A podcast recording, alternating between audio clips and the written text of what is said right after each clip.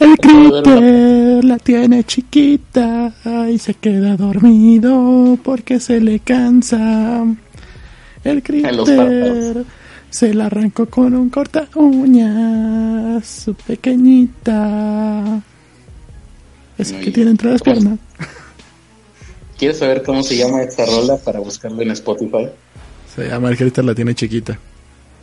Ah, no sé por qué no sé por qué no se me ocurrió. Bienvenidos a un episodio Spotify. Bienvenidos a un episodio más de Pobres con Acceso a Internet. El segundo episodio de esta semana, no, ¿cuántos? No, el primero o, o- tercero. no me acuerdo. Hoy, ho- hoy es 12 de junio del 2018. Ah, no, al revés. ¿Quién es animal? 6 de diciembre. Ah, pues yo no tengo la culpa que aquí nada más esté la fecha con números. Podría ser 12 de junio o 6 de diciembre. Ustedes escojan el que más quieran. Arispe, Arispe, trata de no usar el tenga antes de entrar al aire, por favor, como que te, te quedas en el limbo, ahí te quedas medio Del, acá, no aterrizas completamente. del 2018. No, yo para lo único que me sirve allá el tenga es para meterle ahí agua a los líquidos para que se mantengan frescos. Esté calientito. Junto a mí se encuentra Ernesto de la Vega y Toño Rocha. Eh, pelense por el micrófono. Hola, ¿qué No, tal? No vale la pena. Hola, ¿qué tal? Yo soy Ernesto de la Vega y así es, nos acompaña Don Galleto, a huevo. Buenas noches a todos los niños que ya están acostados en su cama. Espero que no se estén agarrando. No, no es cierto, ya, fuera de broma. Este, ¿cómo están? Buenas noches. Pues de nueva cuenta aquí al aire. Eh, la semana pasada ahí estuvimos en él. En esta semana, pues fui invitado aquí eh, en Pobres con Acceso a Internet porque, pues, traemos morbo. Traemos morbo. Sí. Eh, me sumergí en una aventura mágico-musical a través de las páginas de Internet. Y hoy les quiero compartir mi desagrado de lo Pero, Increíble tu nivel de ocio. No lo esperaba de ti, pero sí, sí, sí. Lo agradezco. Estoy en cierre de mes, ya acabé nada más que, ay no, hay días que prefiero cambiar la mente de lugar. Y luego Ah. recuerdo que no debo de hacerlo. Lo curioso que, que ahorita justamente mucha gente ahorita en diciembre por las fechas pues tiene una carga menor de trabajo. Es curioso porque para mí es lo contrario, porque como es cierre de ¿Qué año? clases, de clases, de, de niños, pues yo trabajo en algo que tiene que ver con niños, aunque no directamente, afortunadamente para los niños y para mí. ¿cocinas bebés? Eh, cocino bebés, sí. ah, ya. Aquí está mi, mi libro de cómo cocinar bebés, pero tiene un poquito de polvo. Ah, no, es cómo cocinar para bebés. Carajos, entonces creo que este todo he estado haciéndolo muy mal. Innecesariamente mal. Bueno, eh, ahorita me estaba riendo antes de entrar al aire porque eh, vi una página en Facebook que se llama Memes robados por repartidores de bimbo. Qué culero. Pero bueno, vamos, vamos a saludar a la gente en el chat. Vamos a empezar saludando a la gente en el chat o empezar poniendo el reloj de la responsabilidad o como ustedes quieran, mientras yo voy por el filtro. Aquí lo, lo que dice Beto en el chat es- está bueno como para un dilo tuyo, Toño, dilo tuyo. Porque dice, Don Galleto dirá que AMLO es el anticristo. No, Lo dijo fuera del aire. Ah. y bueno, antes... ya no puedo. ¿Ya no puedes? Ah, sí, cierto, ya en la Amlotopía ya, Ya no puedes puedo, decir que es el anticristo. no, ya no puedo porque capaz que cae un equipo suado ahorita y ya no me vuelven a ver. No te preocupes, Toño, entrégate al sistema. Recibe la payola del sistema. Ay, Es qué lo que rico. todos necesitamos. Entrégate. Dije la payola, no la polla. Y bueno, Bueno, pueden entrar a streamlabs.com, diagonal pobres con acceso a internet 1, y dejarnos un mensaje como esos mensajes que nos manda Caseals con tanto amor para el critter. Carlos, qué rico chupas esa paleta. Y este es mi intento de enamorar al critter. El critter. Sí, la gente manda sus mensajes y son leídos eh, por una voz robótica a través de ese sistema. Y vamos a poner alarma a la responsabilidad, critter. ¿No crees que hay que compensar por lo por tus fallas? Eh, ¿Cuándo has visto a un Ferrari compensando por sus fallas? No sé. Tú no eres un Ferrari, güey. no llegas ni a bocho. un Ramírez, güey. Esos que ya no, ya no existen. Muy bien, pues eh, no sé, a ver, que usted, pues, eh, principalmente aquí el, principal afectado sería Toño Rocha, que es el único. Ah, padre. Así que, pues, Toño es el que nos dirá hasta qué hora. Bueno, ya puse la alarma de todas formas, ya. Ah, bueno, entonces... no vale el verga, pues, Toño, Toño, no importa. ¿Quieren que empiece yo o empezamos o empiezan ustedes con lo que traigan y luego ya vamos cerrando con lo Em, empezamos con los pues menos creepy, ¿no? Con lo que trae el Critter. No, para abrir boca, eh, nada más un pequeño eh, acotación, apunte personal, mini rant, casi, casi nada. Ah, de hecho, bueno, esto hubiera estado bien poner imágenes de apoyo, pero no, creo que no las tenemos preparadas, pero igual ustedes pueden buscarlas. Empezaré haciéndome una pregunta que, yo creo que todos nos hacemos. Ernesto, Toño, no me dejarán mentir. ¿Qué onda con Miley Cyrus? ¿En, qué, ¿En qué momento se convirtió en una mujer bella? Ya, es que ya la exorcizaron, güey. El, el, demonio que traía se le fue a Ezra Miller. Es que ya, ya, ya dejó de ser niño, ya, ya tomó las hormonas. ¿En qué momento dejó de, ser esa cosa amorfa que vimos lamiendo martillos hace algunos años? Andrógina hasta cierto punto. Se convirtió en una mujer bella.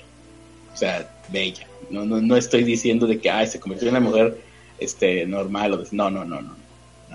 Apreciablemente bella. ¿no? Simple y sencillamente se dejó de, bueno, no conozco su vida privada para decir que se dejó de mamadas, pero yo creo que ya cambió.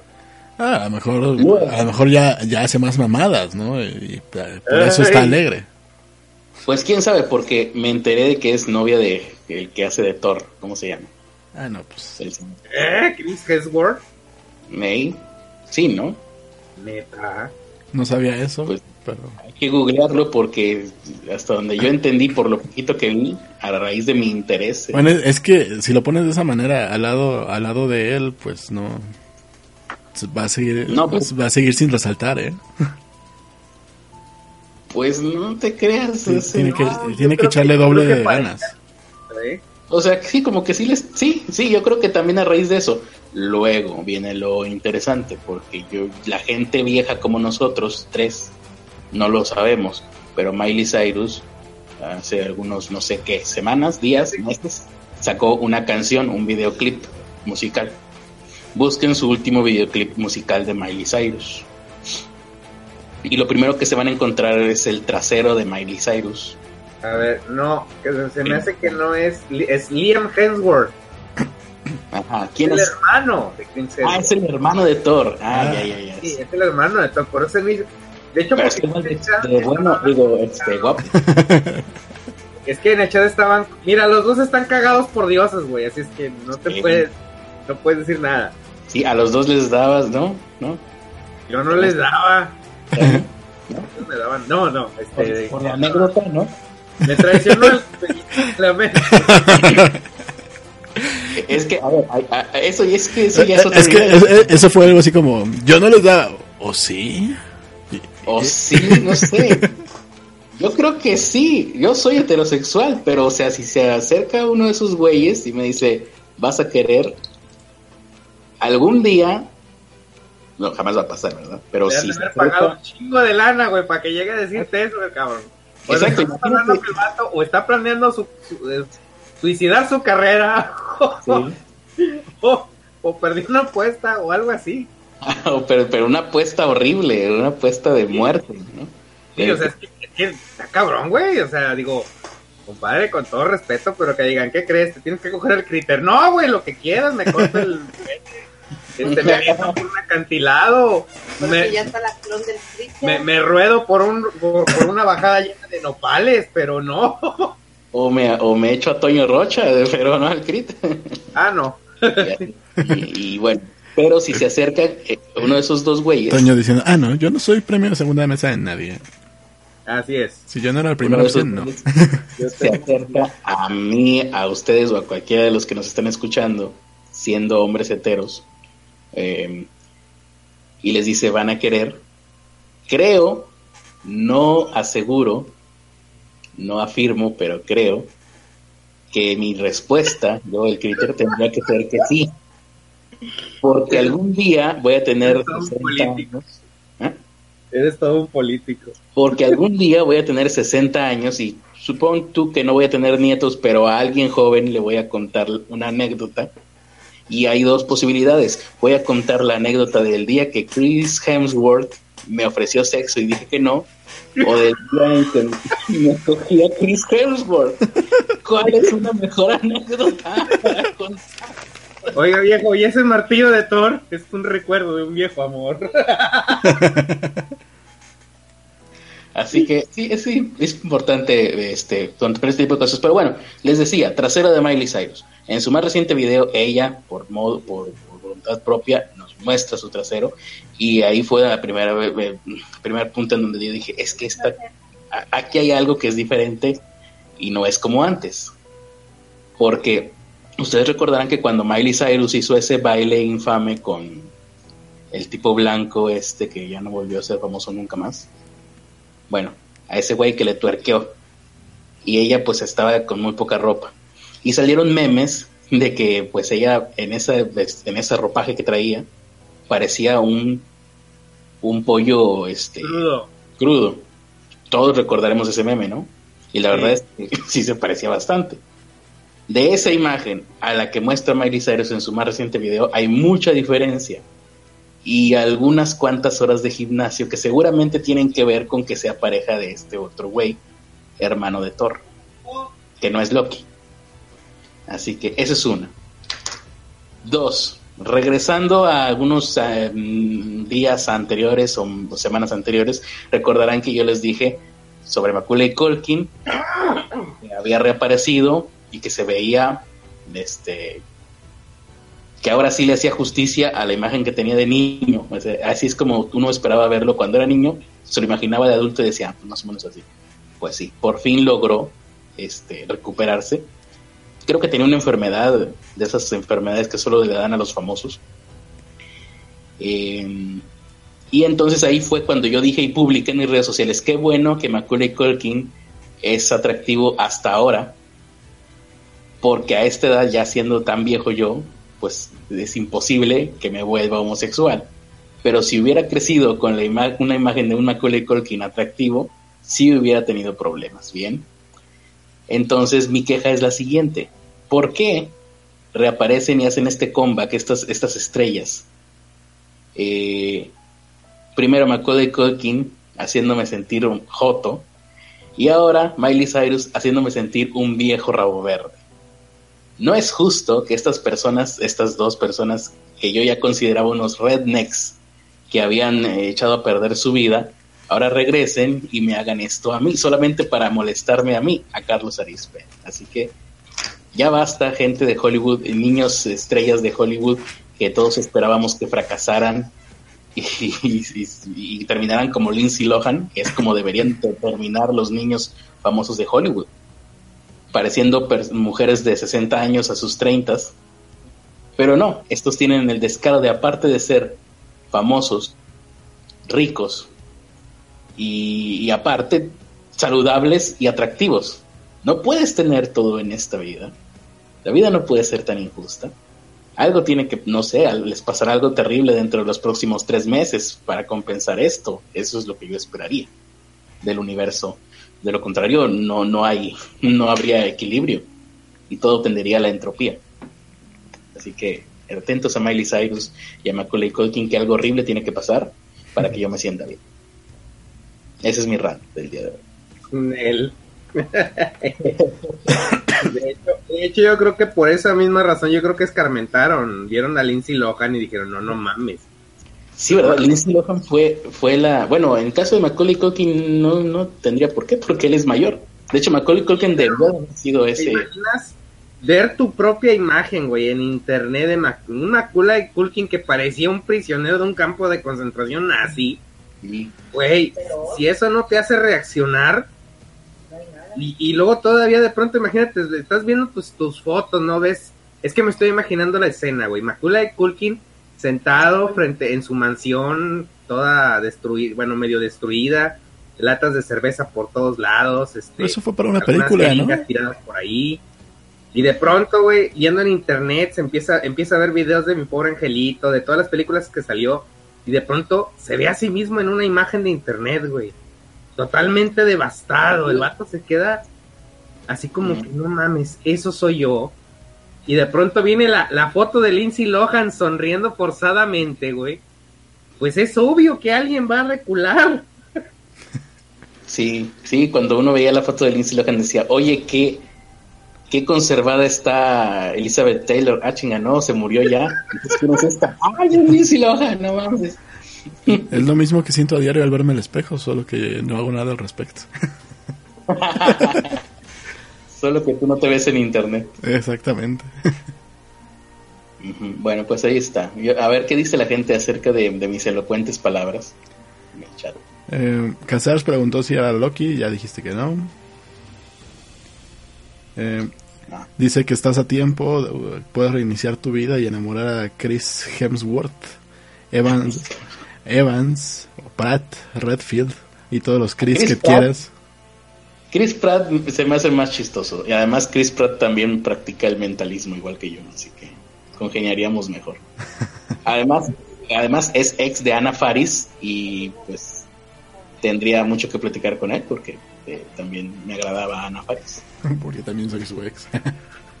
porque también soy ex de Ana Faris, sí. ella no lo sabe, ¿verdad? No, no, en, mi cerebro nada más.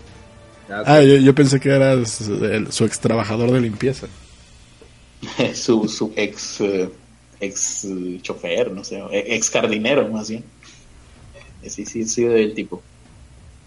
Eh, Selim CF dice que... Ah, ese es un muy buen punto de Selim CF y eso es algo que me da un poquito de alivio a mi, a mi envidia hacia las celebridades que son ricas, famosas, inteligentes, atléticos y saludables. O sea, eh, tendríamos que inundarlos con más droga, ¿no? No puede ser posible que ellos tengan esas vidas y que aparte las disfruten. No. Pero Serim CF dice, van a las clínicas en Santa Mónica donde te, donde te dejan 15 días en coma inducido por eso se ven bellos, jóvenes y saludables, pagando obviamente sus millones de dólares. Y recordemos que Selim CF, por ahí creo que por lo menos tiene algo que ver en el rubro de las clínicas. entonces, entonces definitivamente a los actores mexicanos los están estafando, güey. Porque ves a Armando Araiza, güey. Pinche no. Y la neta, güey, cada día se ve peor. Pues sí, es cuestión de de, presupuesto, ¿no? Sí, y de dónde enfoques tus esfuerzos también. ¿Perdió la nariz? Sí, sí, sí. En Voldemort. sí. Mira, aquí Teresa Martínez, Miguel Miriel dicen que YouTube ya no está avisando. Es culpa de YouTube, ya ven, nos están haciendo lo mismo que a PewDiePie. Claro, nos vieron así igual de, exitosos que PewDiePie. nos quieren boicotear. Dicen, no, no podemos, no, no podemos permitir, que Test Series tenga dos contrincantes fuertes. Tenemos que tumbar o a pobres con acceso a Internet o a PewDiePie. PewDiePie. Nos están atacando. Por eso voten por PewDiePie. Para presidente del mundo. Muy bien, entonces ahora que ya todos entendieron mi punto de vista y mi preocupación y todos han eh, estado de acuerdo conmigo, Sí, estaban de acuerdo conmigo porque el que cae otorga y en el nadie dijo nada. Vamos con el tema principal del día de hoy, que es, no recuerdo, ni siquiera me enteré de qué vamos a hablar hoy, pero Toño sabe. Historias de asesinos americanos del tío Toño. Bueno, más que de asesinos americanos, más que el típico canal de Dross de, y ustedes sabían que existía un asesino que mataba a la gente con popotes y tortugas, no este es un poco más eh, complejo, bueno, no tan complejo, No, tan más complejo que matar a alguien con un popote y una tortuga, está cabrón. No, es, ya ves, primero le avientas la tortuga y luego le metes el popote. Pero, este, obviamente, pues hay que lidiar con lo de la tortuga. Bueno, vamos, ¿Y, si le, ¿Y si le gusta lo del popote? En estos días que obviamente este, estuve pues en cierre de mes y que acabé, usé para mi distracción, como siempre, pues ver cosas de historia en YouTube. Entonces me puse a ver primero, una pregunta llegó a mi mente, ¿cómo eran los sepulcros de gente famosa de antes del siglo XVIII, XVII, XIX, etcétera?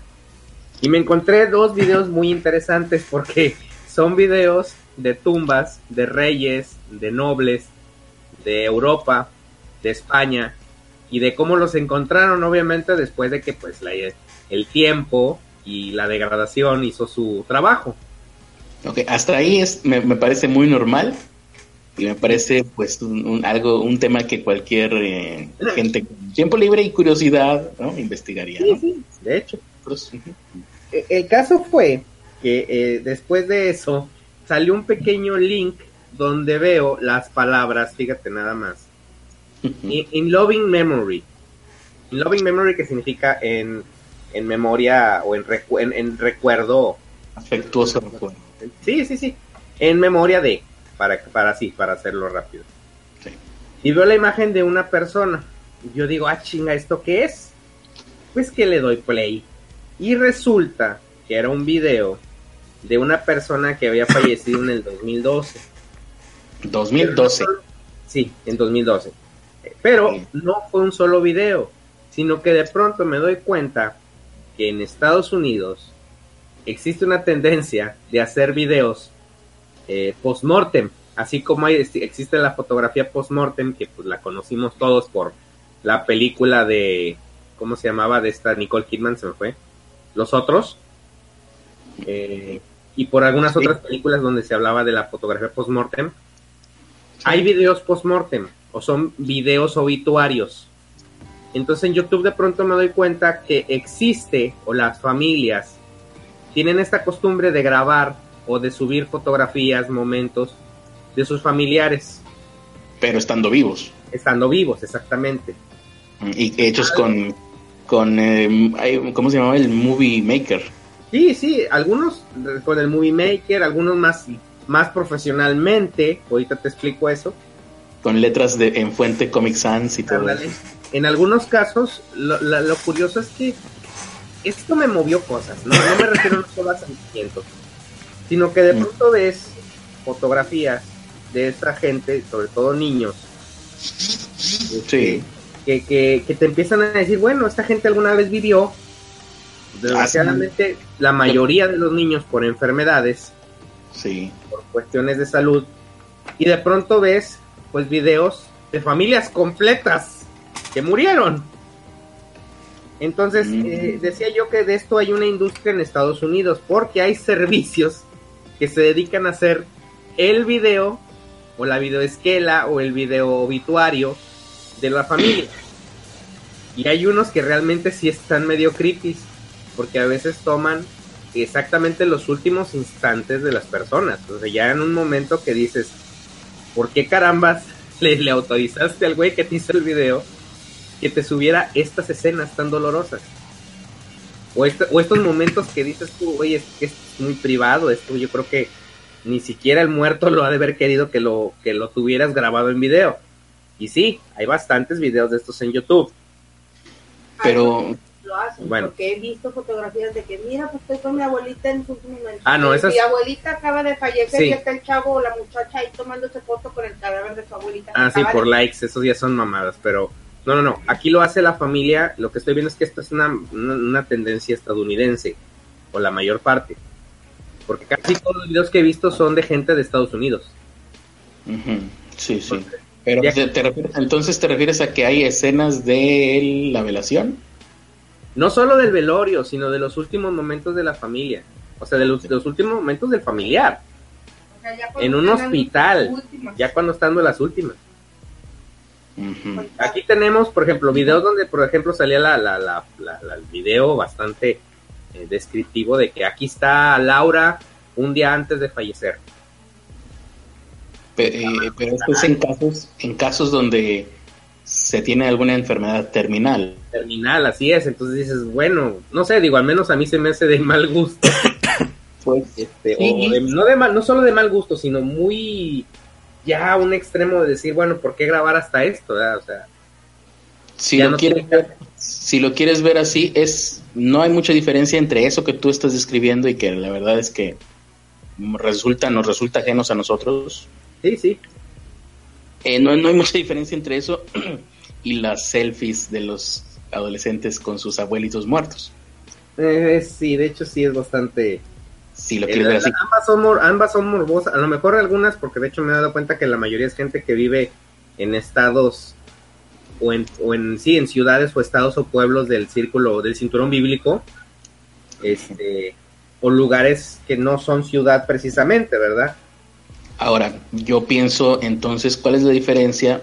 Seguramente es, es eh, respecto a la cantidad de gentes que te conocen, pero la diferencia entre tomar video de ese momento una persona común y corriente de a pie y tomar el velorio de Pedro Infante o de Cantinflas. Gente así, ¿no? Que, hemos sabido. Y el de Pipo. A, la, a, la, persona pública. Ajá, sí, a la persona pública. Aquí tenemos el ejemplo del payaso Pipo en Monterrey. Fue un payaso que fue payaso durante que 40 años y el, el que muere, pues mucha gente se interesa por él. Esto fue en finales de los noventas. Y según recuerdo, no sé si tenga un efecto Mandela por ahí, porque yo últimamente ya no confío en mi memoria, pero llevaron el cuerpo al estudio de televisión y desde ahí transmitieron, ¿no? Sí, pero si te das cuenta, en ningún momento salió el, pues, el cadáver a cuadro. En ningún momento salió el cadáver a cuadro, a cuadro muy bien. Adelantemos, adelantemos el reloj o el cassette. 20 años. Sí. Déjame, checo bien cómo se llama. Hace unos cuantos años eh, fallece una actriz aquí en Monterrey que se llama, que se llamó, a ver si la encuentro, se llamaba Petrita, ah. se llamaba Carmen Maldonado, aparecía en un programa de televisión de estos matutinos tipo Hoy, de Televisa. Ah, ya sé quién, Petrita, ¿no? Ese es su personaje. Junto a ella aparecía siempre un comediante que se, que se llamaba Inflas fallece esta mujer, eh, están en las capillas de velación y a las capillas de velación llegan cámaras y llega el actor disfrazado del chilinflas y ahí pues hace un, un discurso en personaje hablándole del chilinflas a Petrita y luego él como persona al, a la actriz. Y la verdad es que ves las escenas y no, Trataron de hacerlo emotivo, pero no lo consiguieron. Mm, sí, es. Pocas veces he visto yo un momento que me ha parecido tan incómodo en televisión. A lo mejor no todos lo percibirán así. Yo creo que las imágenes son fáciles de. Mira. A ver si tú pones chinflas funeral. A ver si aparece. Sí, Ruth este, está haciendo un comentario que la verdad sí me hace Dice Chespirito y Michael Jackson tenían sus cuerpos a la intemperie con todo el público viendo con el féretro cerrado, pero con el féretro cerrado. Pues, incluso Michael Jackson creo que no estaba ahí, ¿eh? Y todo el mundo ahí haciendo sí, bueno, sí y no, estoy por confirmar eso. Dicen que pusieron en el féretro pues una especie de réplica muñeco por, por tres razones. Razón número uno, temor a que algún fan te emocionara de más y llegar al grado de, quererse llevar algún recuerdo del rey del pop. Claro, o algún eh, eh, ataque terrorista o algo así. Número dos, es exacto, bueno, sí, en parte. Número dos, el hecho de que el cuerpo de Michael Jackson realmente estaba en una situación que yo creo que ni el mejor maquillista lo hubiera dejado tan bien. me imagino. Pero fue fuera todo cerrado, ¿no? Lo de, lo de Jackson. Pues imagen, imagen, imagen, imagen. Y, número 4 porque sigue vivo. no, porque no es biodegradable Michael Jackson, pues A ver, dicen aquí que creo que creo que se cayó. A ver, chequen si no se cayó. Mm, ¿No? Yo aquí estoy viendo. ¿El qué? Hetz Antonio, saludos a Hetz Antonio que me manda saludos. Hola. Ok, bueno. a ver si el video sigue. Mi esposa acá lo está monitoreando también. Bueno, regresando a lo que a lo que me ocupaba ahorita. Sí, sí, pues Resulta que me encuentro estos videos y cada vez uno es más, eh, más triste en algunos casos. Y de pronto llegó un video donde veo que mueren, pues empiezan a morir más de una persona. O sea, primero era un obituario para una persona que es normal que fallezcan de, de cuestiones de causas naturales. Ok, de pronto te encuentras a gente de color, pues, obviamente a negros, ¿verdad? Dice, sí, probablemente el, pobre este cabrón pues, se murió, le dieron un tiro a un policía y hacen su esquela y ya, pues sí, obvio. Y luego, de pronto te, das cuenta que eh, en, la memoria de Hannah y, y Diana, chingados chavas de 14 y 12 años, y empiezas a hacerte preguntas, pues, ¿qué les pasó? Ahí yo me imaginaría, por ejemplo, un caso como el de las niñas de Alcácer, ¿no? Que que les pasó algo horrible. Bueno, pues es que precisamente ese fue el problema. Que de pronto digo, a ver, la curiosidad me siguió invadiendo y dije, deja, pongo este nombre, pongo la fecha y pongo eh, obituario. Y efectivamente me encuentro las razones por las cuales se murieron. Este, a, ver, antes de que digas, eh, Dicen que se corta unos segundos. Espero que no se esté cortando demasiado. No sé, Ernesto, ¿estamos transmitiendo por Hangouts? No, estamos por Streamlabs, pero aquí no me aparece cortes. Ok, bueno, muy bien. Digo, para que no se pierda lo que va a decir Toño. Entonces, ¿la razón por la que murieron? Bueno, entonces me doy cuenta y encuentro un link que me guía a la página de mydeadspace.com, así como MySpace, pero esta página está llena de este, ¿cómo se llama? Eh, pues cómo decirlo, de muertes. Perfiles de personas que murieron en lugar de perfiles. de personas que murieron, así como también una colección de sus páginas de Facebook. O sea, ah. o sea, técnicamente puedes encontrar a las personas y vienen links hasta de sus páginas de Facebook en algunos casos, no en todos, ¿verdad?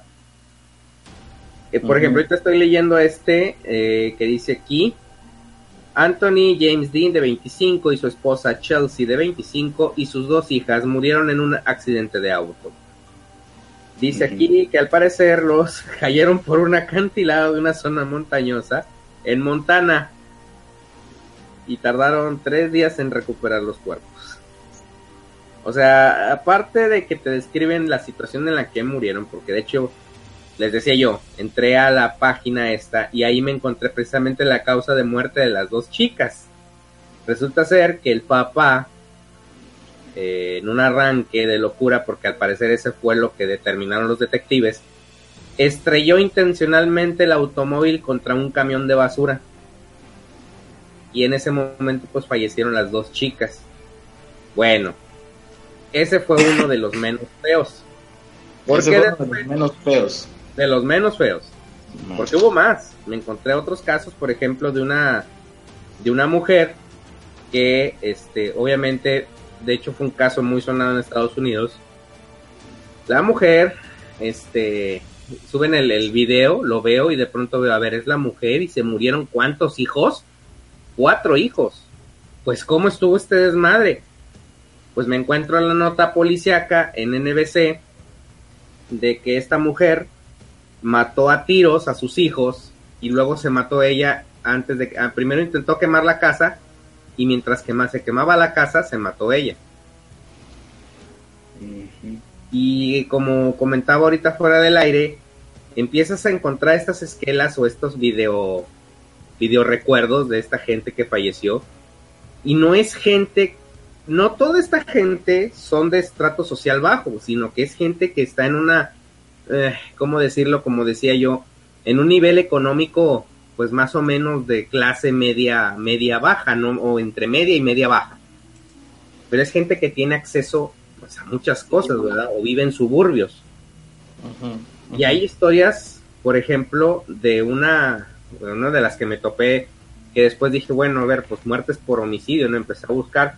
Y sale el video, recuerdo, de una niña de escasos seis años, este, que al parecer el novio de la mamá se ensañó con la niña y la, pues la, la, la parte de violarla la, la apuñaló en repetidas ocasiones. O sea, alguien le hizo un video. sí, del video del recuerdo, no el video de no sean morbosos, el video de la muerte. o sea, alguien, hizo un video en su honor, contando la historia. Sí. Ahí está la, responsabilidad que vamos a ignorar. Y nos valió pura madre. Sí. O sea, en serio, o sea, sí está, sí está medio cabrón. Te encuentras cosas sí. Y te encuentras bastantes cosas. Por ejemplo, ahorita estoy viendo, estoy viendo, por ejemplo, ustedes pueden buscar, pueden buscar en Facebook, en Facebook, en YouTube, sin salirse obviamente de la emisión, pueden abrir otra pestaña si es que no se les congela. Cuando se acabe. Sí, sí, cuando se acabe. Y pueden encontrar, por ejemplo, In, Loving Memory of Hannah Dashiell. Tiene la fecha, viene cuando murió, cuando nació, fotos, y obviamente viene también las razones a veces en algunos videos de por qué murieron. Pero hay de todo. Realmente yo no, yo no esperaba que YouTube tuviera este tipo de, de videos. Me lo topé, como les dije a ustedes, por estar buscando cosas de antiguas. Este, y sobre todo que de pronto te empiezas a buscar el pasado de esta gente y te das cuenta que sí, algunos no tienen un pasado muy, muy normal. Hubo, por ejemplo, una historia muy triste de, una, de un matrimonio. Fíjate, se acababan de casar y chocaron en el vehículo en el que iban y se mataron los dos. Justamente un día después de la boda, se matan y les hacen el video, o sea, hacen el video de la boda y luego el video obituario. Y ahorita estoy viendo que, por ejemplo, hay hay servicios que se dedican a hacer estos videos de obituario, que era lo que te decía o decía yo por, por otro lado, que yo creo que era de los de los trabajos más traumatizantes que podría haber, no sé, digo, al menos yo no sé, yo sé que un, un embalsamador lo ve desde el punto de vista médico o desde el punto de vista estético o de la manera en que hace presentable a una persona para sus últimos momentos. No, y quieras que no, es eh, se convierte en un proceso bastante automatizado para ellos. Así es. Como, como, pues no sé, preparar algún alimento. Sí, se va a ir fea la comparación casi como entrar a un matadero. Mm, y de hecho me estaba dando hay, un documental, por ahí en, en YouTube muy bueno acerca de este de las casas de las casas que se encargan obviamente de preparar a, esta gente. Realmente tienen un trabajo bastante, algunos lo hacen ver como algo muy normal.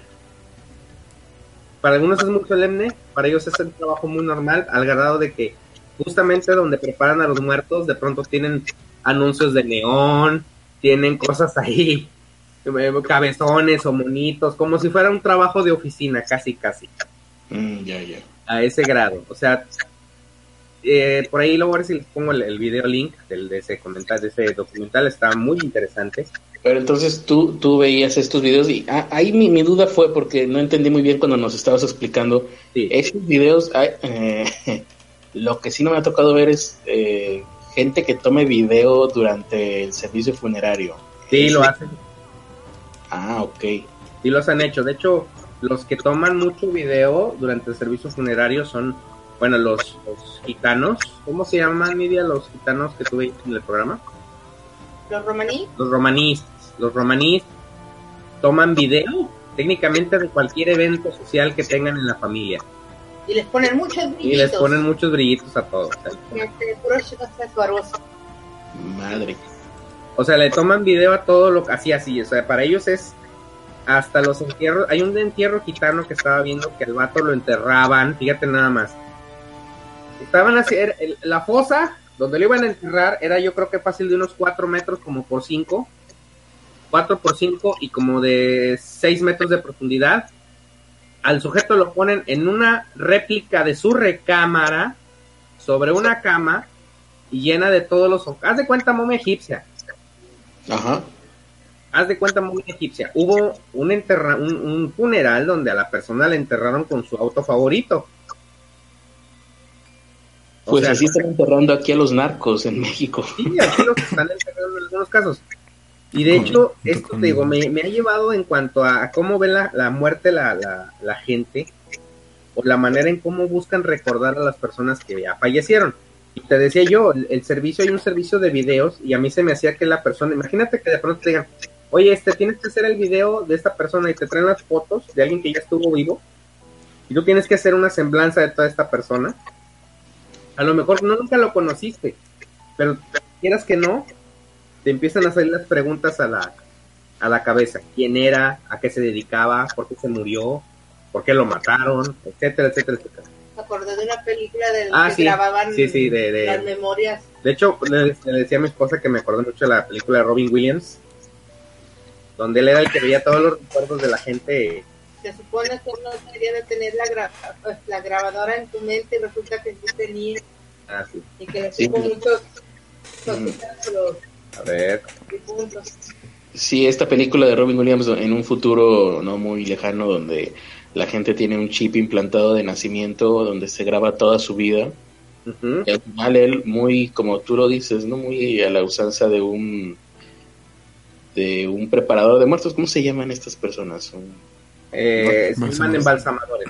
¿Embalsamador? ¿Así se llama? Ah, ok. Embalsamador es el encargado de hacer el, em, la, la curación, el curado, ¿cómo se le llama a esto?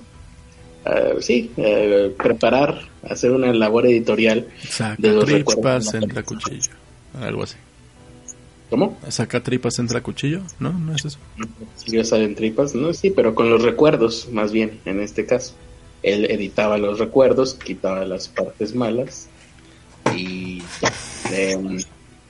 Entonces, eh, lo más parecido a esto que tú me dices, Toño, es lo vi hace 10 años, 2009, en un lugar que daba servicio de, no de grabación, porque ahí sí, como, como editor de video sí me ha tocado hacer pero no de gente muerta, sino de personas, por ejemplo, que están saliendo de una empresa. Eh, me ha tocado hacer, ah, hacen ahí una, una ceremonia, un convivio, y se preparan fotografías de él y alguna cosita con música, con música de Wrecking for a Dream y cosas así. No estás muerto, pero esperemos que pronto lo estés. sí, ahí lo perturbador para mí, si me dieran a editar algo, sería que me dieran video del momento de la eh, de la ceremonia de, la capilla de oración, de donde está la gente ahí en el féretro llorando, eso es lo que me parecería perturbador. No sé si suceda en estos videos. ¿qué ha pasado? Lo más parecido a esto, te decía, hace 10 años vi aquí en Monterrey una compañía que daba servicio no de videograbación, no te daban tu DVD como si fuera un 15 años o una boda, pero te daban el servicio de streaming. Te ponían unas dos o tres webcams y te transmitían el funeral por internet. Estoy hablando del 2009. Para que alguna persona familiar que estuviera lejano pudiera verlo sin tener que no pudiera venir, pudiera ver el funeral a través de internet. Eh, ¿Alguno de ustedes vio este servicio en algún otro lugar? No. evidentemente no tuvo em, éxito yo nunca volví a ver este servicio, de que alguien ofreciera este servicio, porque obviamente nadie va a creer esto, porque nuestra cultura, pues, no quieres recordar estos momentos, esos momentos tristes. Nadie toma fotos. Bueno, hasta hace poco, hasta hace unos 10 años, hubiera sido impensable que alguien tomara fotos en un lugar como esos. Oh, me acabo de Mucho del video que vimos de ¿Dónde, dónde era? Era una, una isla en Asia donde desentierran a los muertos para hacer su festival anual Y los chamacos ah, sí se toman fotos con todo, con el cadáver, con la momia ahí. Y la van, y se van bailando con él. Está momificada, sí, sí. Eh, ¿Estás hablando, Toño? Si estás hablando, no te escuchas. Sí, es en Filipinas. Ándale. Sí. Esas son costumbres raras. Pero ya no estamos tan lejos de eso, ya no nos es tan ajeno, también por el hecho de que lo vemos en documentales, entonces por lo menos ya sabemos que existe. Ah. El siguiente paso será tenerlo cerca y el último paso será eh, vaya, interiorizarlo. Pero cosas curiosas que pasan también de este lado. Bueno. Hace unos cuantos años, hace tres años exactamente, falleció, fallece un... Ya ves, estas familias que, que se dedican a hacer blogs, pero en familia. Ah, sí, sí, sí, sí, sí lo recuerdo, de hecho, porque hoy me encontré justamente el video de ese chavo, el video obituario, me lo encontré. Ajá, pues bueno, no sé si sea el mismo, pero él pertenecía a una familia, no sé si todavía transmitan sus vidas, pero era video diario, familia, la madre creo que era la que hacía todo eso y sus hijos aparecían nada más en los videos, como casi siempre sucede, ¿no? Los, los uh, Shay Carl, creo que se fue el, iniciador de esto. Y bueno, que, no sé si ahorita ya está divorciado, pero poco le faltó para que divorciarse por todos los problemas que le trajo precisamente el hacer videoblog diario de su familia.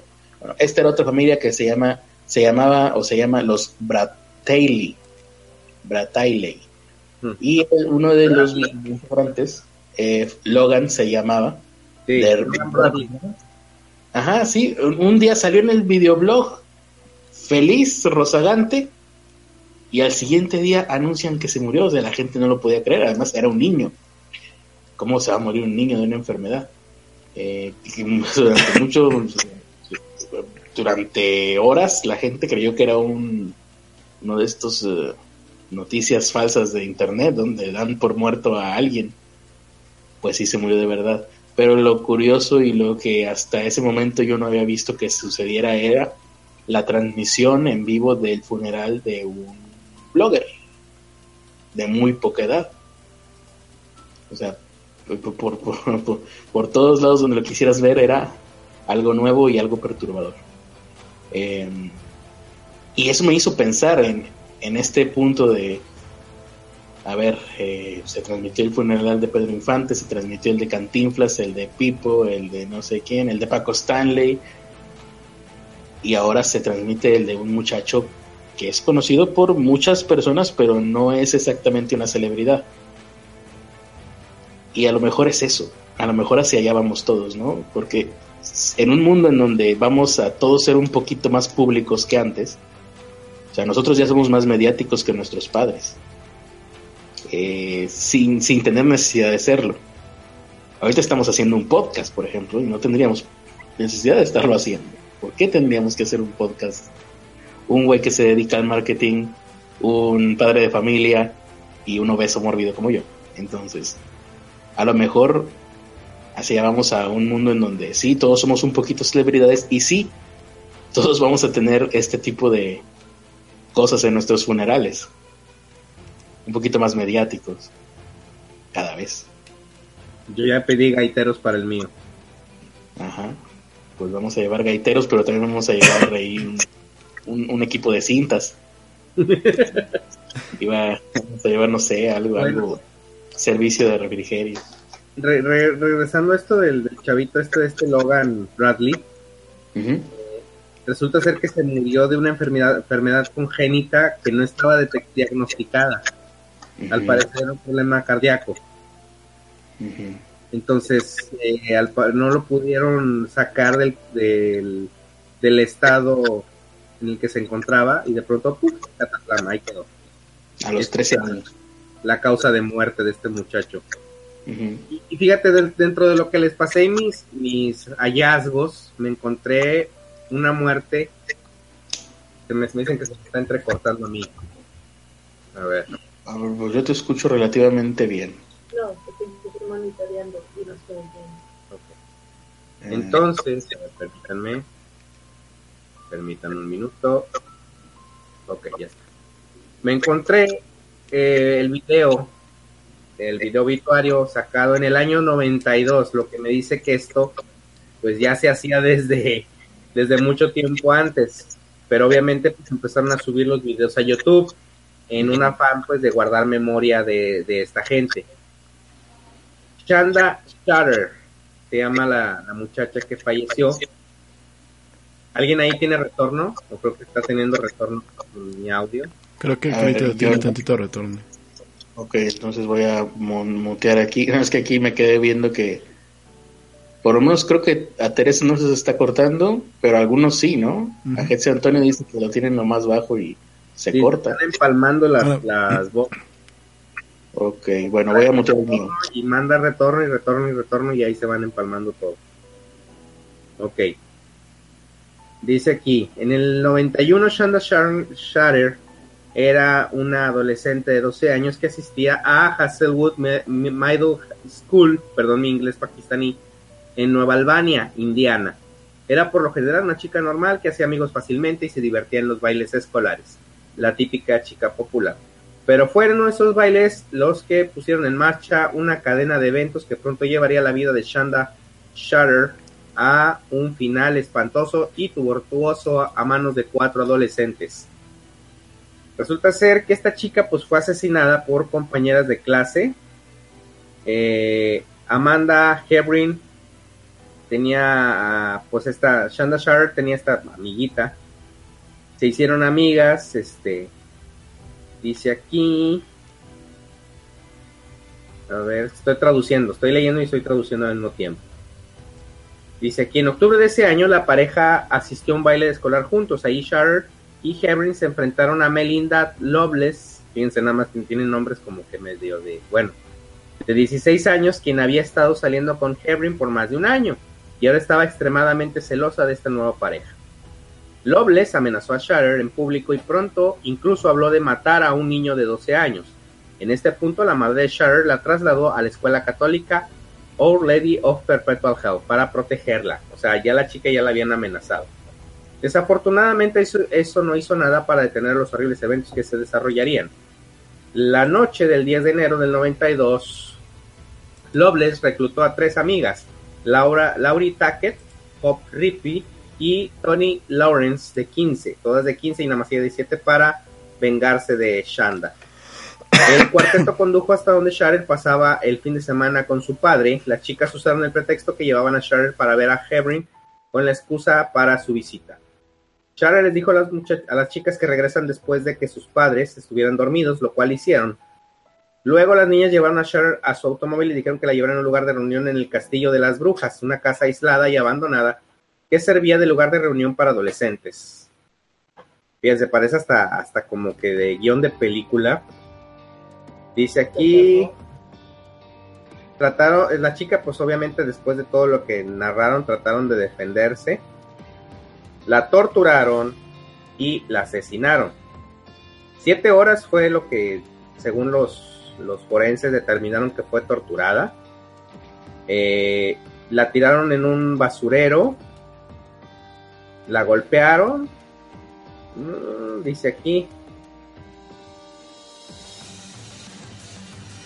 De hecho, las, las mayores trataron, bueno, que sí está, está muy gráfico realmente, dice, la golpearon en repetidas ocasiones hasta hacerla sangrar de la, por la boca le cortaron, intentaron cortarle la garganta, pero no pudieron.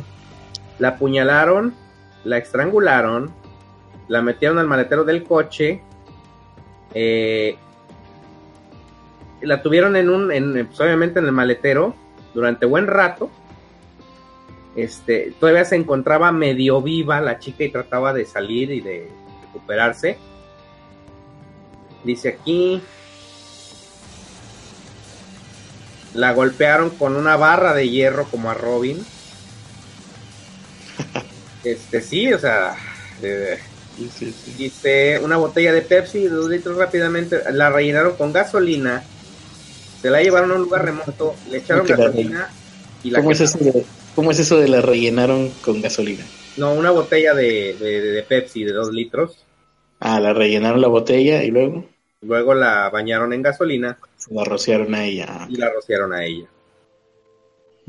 Este, después de eso, se fueron a comer a McDonald's.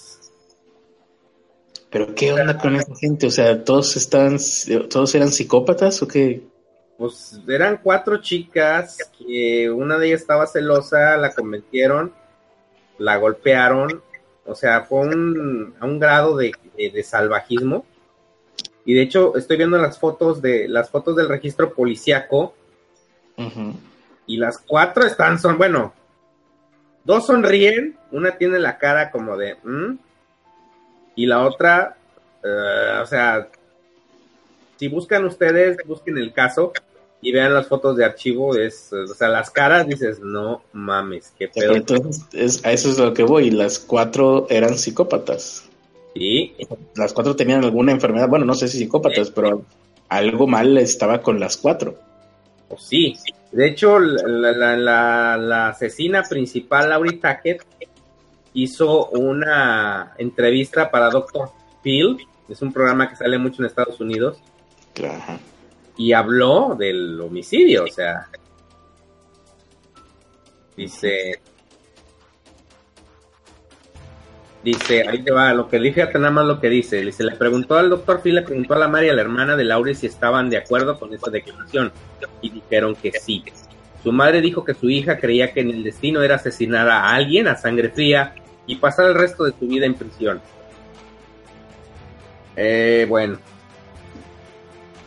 Está, bastante bastante morboso porque todavía viene aquí un, todo un historial de esta chica y sí efectivamente no sé qué chingados pasa en Estados Unidos y yo creo que es donde más se dan estos casos de homicidios bastante no sé si sea por el estrés o a qué se deba pero al menos no los compararía como el caso del, del caníbal que desde hace poquito de hace un año que hablábamos ya en, en otro pobres con acceso a internet es que a esa edad, o sea, sí tienes estrés, pero no tanto como para hacer eso.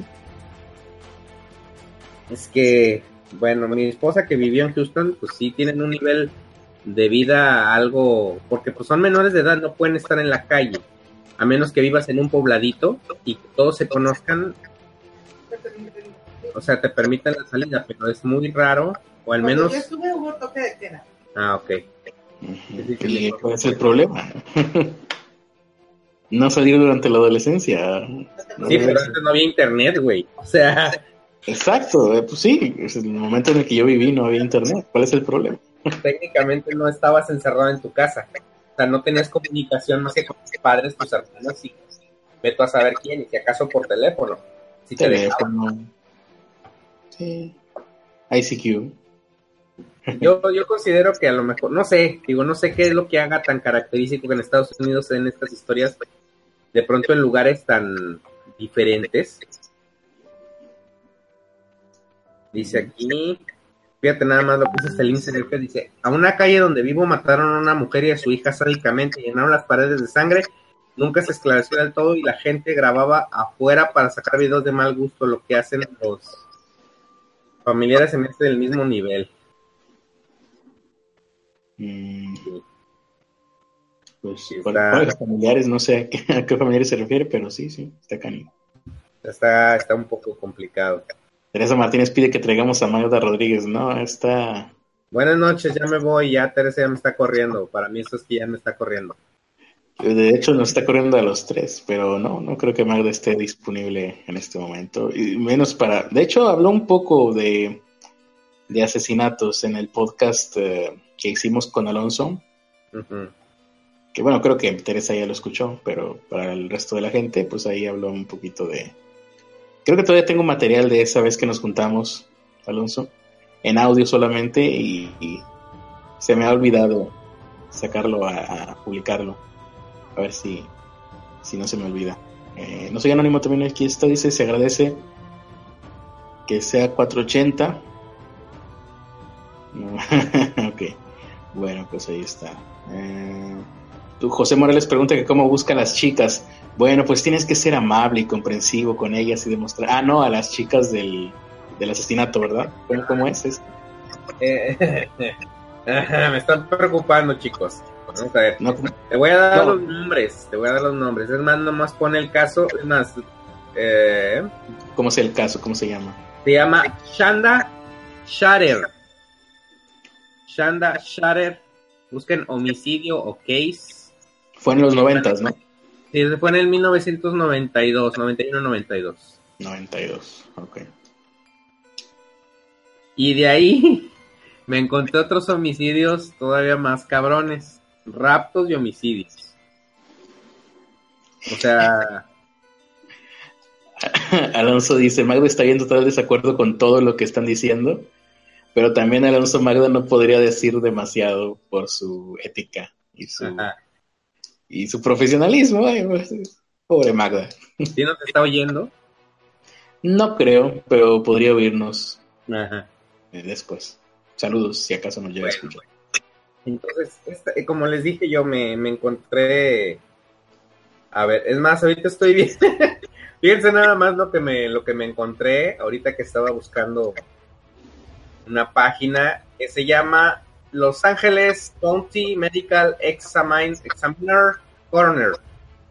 O sea, es, es la página de los forenses de los, del condado de Los Ángeles.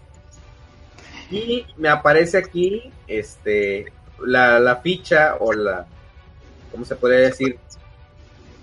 El, el, el, parte legal de la muerte de John Winter, Winter Robot.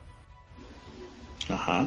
Y el número de caso, el caso, el estado del caso es caso cerrado, el caso del estado del cuerpo fue liberado, género masculino, étnico, caucásico, lugar de la muerte, residencia, este, la forma fue suicidio, el nombre del investigador, el, obviamente el médico que el, parte legal que examinó esto, y la causa, vienen enumeradas hasta a, B, C y D, las causas de la muerte.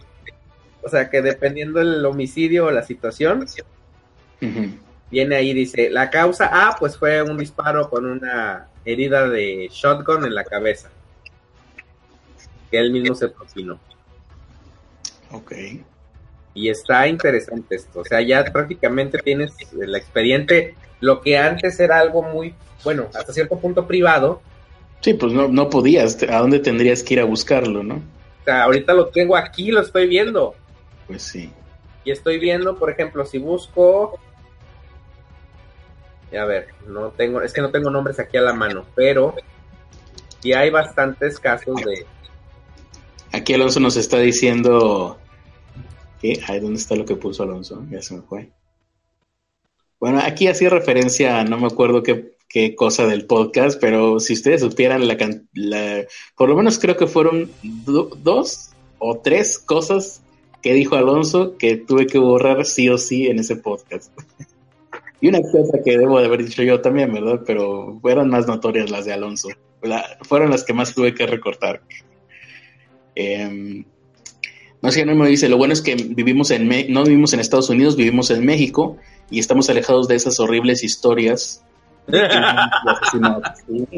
son completamente ajenas. Es que no es el hecho, o sea, de que... No, aquí pasan diario, aquí pasan en tu propia cuadra y mejor ni digas nada.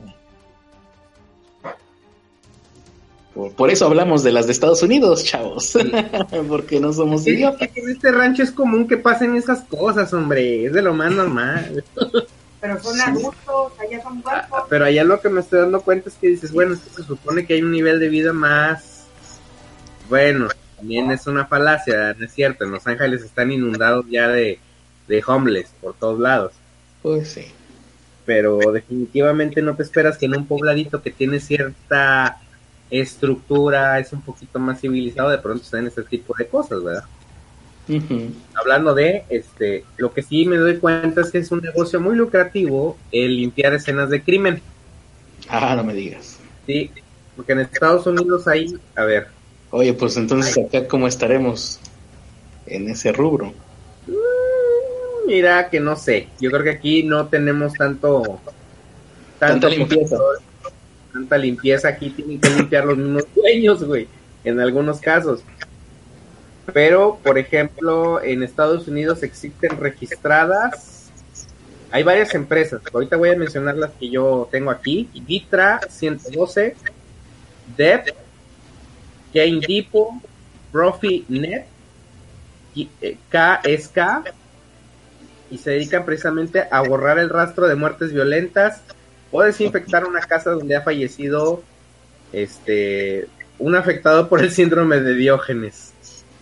O sea que son casas donde gente que ha muerto sepultada por su propia basura. El día que muera Alonso, por ejemplo, podemos llamar ese servicio. Así es. Para que tire todas sus revistas de los noventas, sus, sus monitos del Señor de los Anillos, Señor de los Zodiacos y sus y todas sus, sus pósters, memorabilia, dice aquí, pasos, pepsilindros. Dice aquí, eh, los equipos Dice, tienen acreditación, o sea, esta gente tiene una acreditación, están amparados por una legislación especial, lo que no pasa ni en España ni en ningún otro país. O sea, técnicamente en Estados Unidos es el único lugar donde al parecer hasta el momento es gente que se... Ah, en, aquí en Japón, en Japón también sí es cierto. De los profesionales que eliminan restos de asesinatos, homicidios y otras tragedias lidian con elementos peligrosos, por lo que necesitan tener conocimientos bioquímicos sobre infecciones, descomposición de residuos orgánicos o evolución de fluidos, así como preparación psicológica para afrontar lo que van a ver y ejecutar. Sí, pues es que de pronto llegas y te encuentras que, y, realmente hay fotos que si buscan ustedes, por ejemplo, escenas de crimen, este, o limpieza de escenas de crimen, se van a dar cuenta cómo queda el mugrero. Si tú creías que, que, que, una fiesta dejaba cosas, no, pues fíjate esto, porque hay, han tenido que retirar duelas porque la silueta de una persona traspasó el tapete parte de la duela y hasta la segunda capa de piso, donde todos sus, sus, residuos biológicos atravesaron las, las tres o cuatro capas de suelo que había ahí. Sí, aquí en México no pasa, no solemos tener duela. Así es. Es bueno tener Tal vez sea una buena oportunidad de negocio, ¿eh, Pero tendremos que tener una franquicia porque es por temporadas dependiendo del estado, ¿no? Ahorita, por ejemplo, que tenemos 50 diarios en todo el país, unos 20, 30 son en Guanajuato. Entonces, sí, pero usar la sucursal de Guanajuato. No problema, estás hablando en, domicilios. Lo que me preocupa sería el spot publicitario que tendríamos que hacer. Han matado a su familiar, dejaron todos sus intestinos eh, por todo el lugar. No se preocupe, llámenos a nosotros. Servicio de limpieza pobres con acceso a, a, los, son pobres con acceso a escenas del crimen. Salgo yo con una palita de voltear hamburguesas en la mano. Nuestro nuestro eslogan es más barato entre más volumen. si junta tres escenas del crimen, pague solamente dos. Trabajamos los domingos. En Japón se, se dio un fenómeno medio cabrón en cuanto a muerte. Pero porque están muriendo, haz de cuenta que ancianos mueren solos. Es, es, deprimente porque son gente anciana que su familia no saben qué pedo. Ah, me interesa ese caso porque para allá voy a ver. Que nunca tuvieron familia. Nunca tuvieron familia o los familiares los dejaron abandonados o ya no se ven o X, Y y Z. Y estos japoneses pues, terminan muertos, no se dan cuenta hasta que empieza a oler feo y obviamente, eh, pues obviamente esta gente ahí la encuentran. De hecho, no es el primer, hay demasiados casos. Esto está pasando con mucha frecuencia en Japón. Y sí hay equipos que se dedican a limpiar estos lugares, estas casas. Y fíjate una cosa que tiene el japonés. En Estados Unidos sí se venden muchas de las cosas que se encuentran en buen estado de los muertos. O sea, lo que estuvo en buen estado pues, se vende o se subasta, pero nunca, casi nunca se dice de dónde viene, ¿verdad? En cambio, en Japón, todas las pertenencias del muerto se queman. O, en dado caso, nadie las dejan en la calle y nadie las agarra hasta que pasa la basura por ellas. Mm, no, acá, Acá la gente se mete dentro de las escenas del crimen a llevarse cosas. A llevarse cosas. Eh, está cabrón porque hacían, hacían desvalijado casas, ¿eh? De hecho, hubo casas de narcos que los ejecutaron ahí adentro y se metieron a las casas a robarse todo lo que había. Sí, o sea, está, sí está, sí está interesante esto. O sea, la, la, muerte tiene muchos, muchos negocios, es lo que me estaba dando cuenta. Sí, arriba la muerte. De hecho, de hecho, en algún momento dije, oye, me voy a dedicar a vender planes funerarios. Yo creo que puede ser buen negocio. La gente se muere todos los días. Mm, más o menos, sí. Bueno, no sé. Yo la verdad no he visto ningún vendedor de esos servicios que se vea que le va bien, pero puede ser. Oiga, que no siente que ya se lo está cargando el payaso. ¿No le interesaría un plan funerario? Usted se ve que está a punto de morir. Venga y, le platico acerca de mis servicios. pues Galloso prácticamente está así, ¿eh? marcándote por teléfono casi a diario, así de... ¿Sabías, ¿Ah, ¿Sabías que te puedes morir? ¿Qué te parecería dejar una preocupación menos a tus familiares? No. ya no sabes si son capillas de velación ofreciéndose sus servicios o si te están llamando para extorsionar. Neto, no, no, es que sería así como que, oiga, usted se va a morir. Así es que más vale prevenirse, compren de una vez nuestros paquetes. Fíjese, tenemos algo muy barato para ofrecer. güey. Sí. usted, te llaman y usted puede morirse en cualquier momento, pero eh, a cambio de una módica suma de dinero podemos hacer que no tenga preocupaciones. Y, lo peor de todo es que creo que les está funcionando porque porque ha crecido mucho galloso, cuando menos acá. Mm, pues a lo mejor por ahí algún negocio redondo, como dicen aquí en los comentarios. Eh, por ejemplo, comentarios que ya se nos pasaron, Ruth Hernández dice que hay un videojuego sobre eso, que se llama Visceral Cleanup Detail. Sí, ya es una de las cosas que le gusta ver a los niños. ¿Cómo que les gusta ver a mis hijos? ¿Qué chingados estás cuidando, mujer? tengo yo así, ah, chido. Es lo mismo que decían nuestros padres cuando veíamos Los Simpsons, yo creo. Em, aquí no entendí la duda que tenía Jesús Alejandro Ramírez Campos, así que quién sabe. Em, no conservas los riñones. ¿Qué? Te salen úlceras y piedras por el coraje constante. No sé de qué habla Jesús Alejandro Ramírez Campos.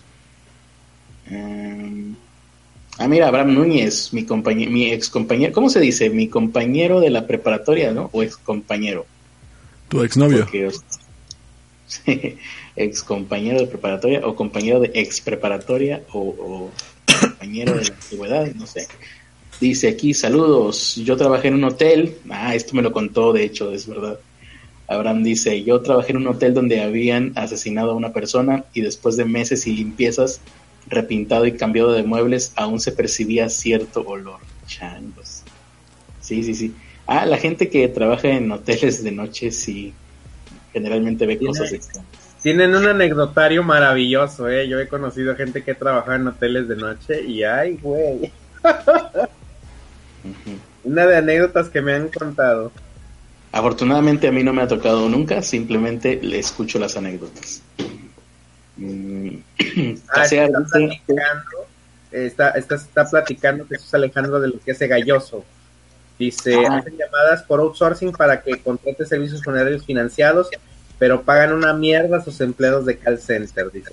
Por eso no le entra a trabajar con Galloso, pagan una mierda y ganan coaccionando a sus clientes. A ver, ¿cómo coaccionas a un cliente? Oiga, tendrá un visito en la casa, ya mátelo para que de una vez le salga más barato, qué chingados. Sí, ¿a qué se refiere con coaccionar? Eso sí está interesante saberlo. Teresa dice, Teresa Martínez dice, en la colonia donde vivía antes, así se murió un señor y tardaron días en darse cuenta. Oye, pues creo que ahora que lo mencionas, sí, enfrente de mi casa pasó así. Mm. Se murió una persona y quién sabe qué desmadre se armó porque eh, no sé cuánto habrá durado ahí, muerto la pobre persona. Pero y fíjate, es curioso, nunca supe por qué.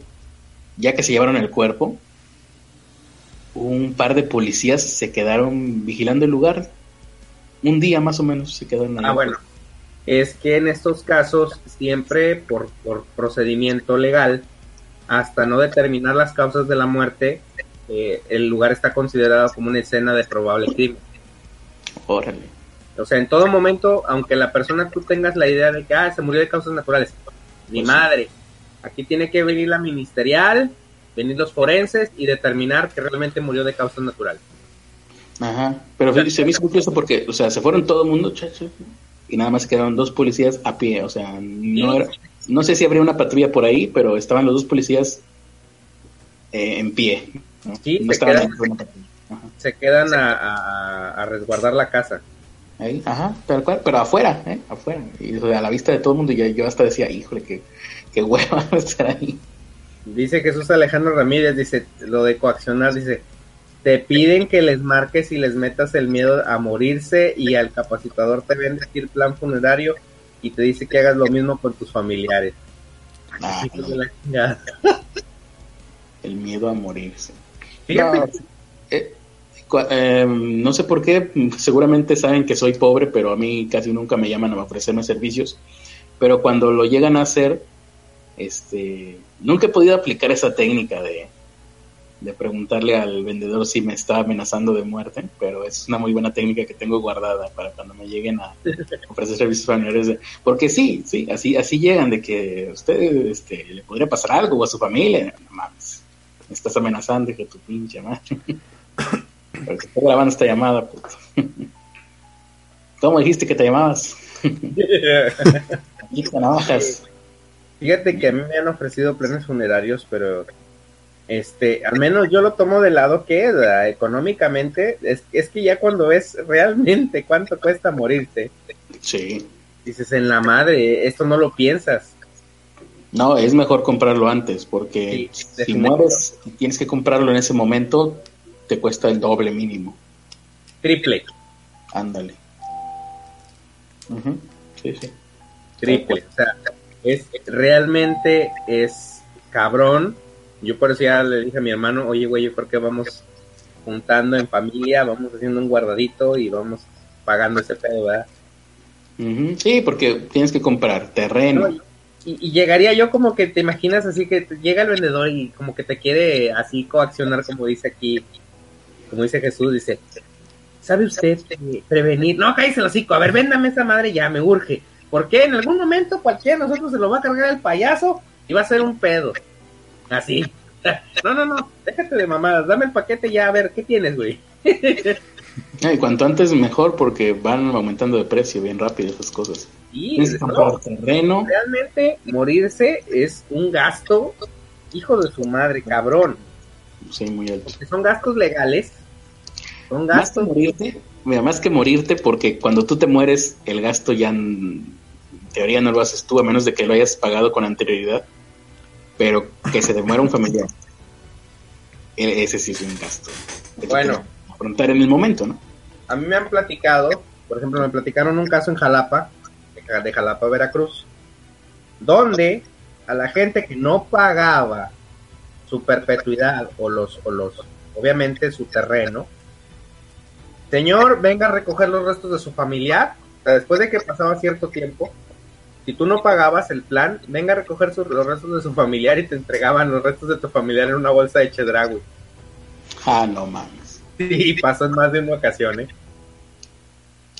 O sea, era gente que de tiro no podía pagar y obviamente pues también hubo pedo, ¿verdad? Porque llegaron con, a ver, güey, no mames, esto no se puede hacer así. O sea, o era eso o era mandarlos a la fosa común. Sí. Pero, pero uno, lo paga antes, ¿no? Eso. El terreno.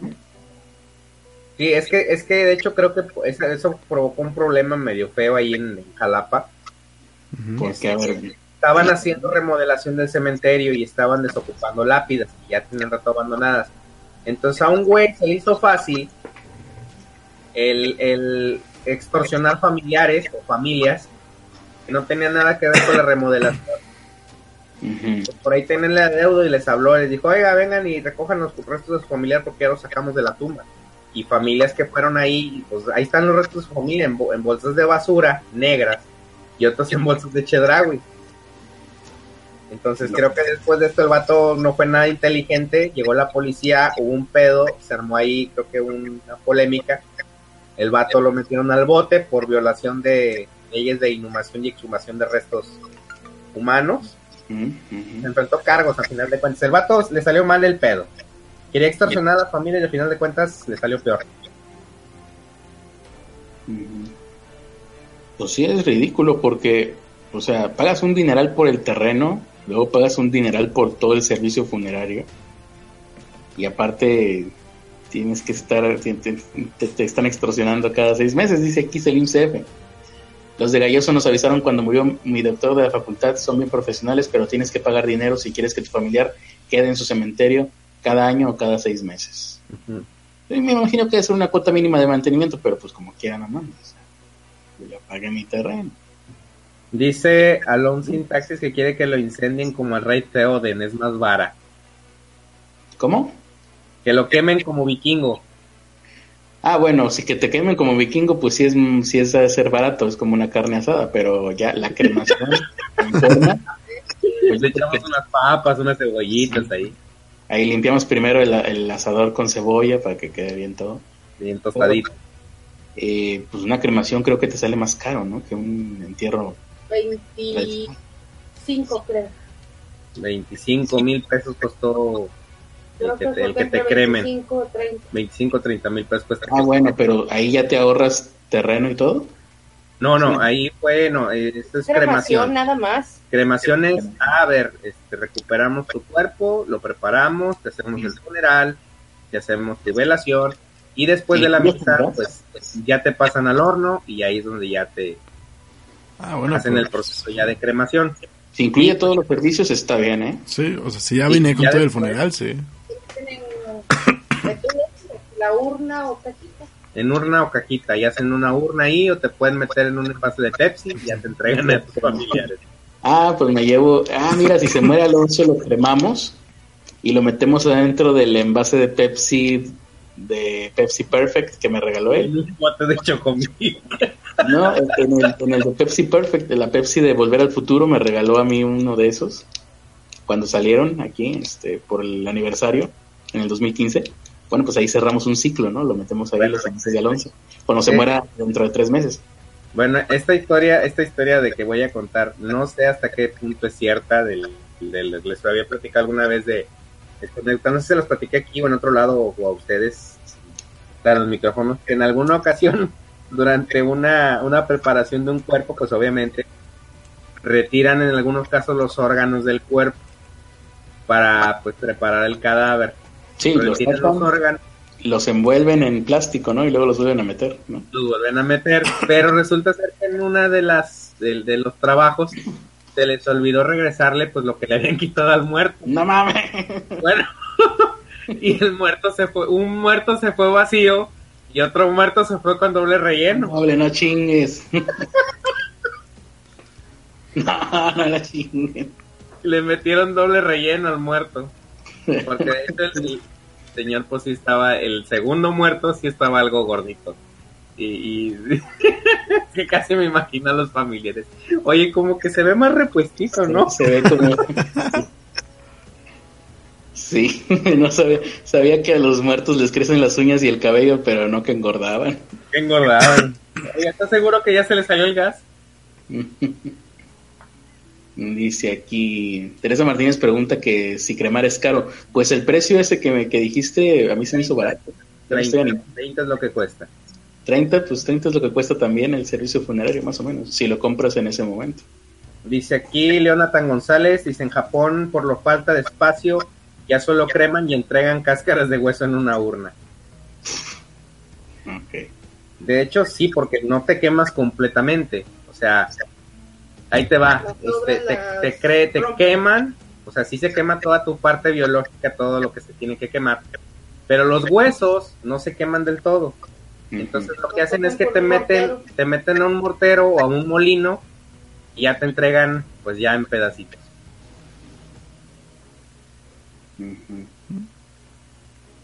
Así Dice aquí el Selim CF, a nosotros por una cremación en el mes de agosto para mi abuela nos cobraron ya 70 mil pesos en la Ciudad de México. pues ahí está. Creo que es más caro ese servicio.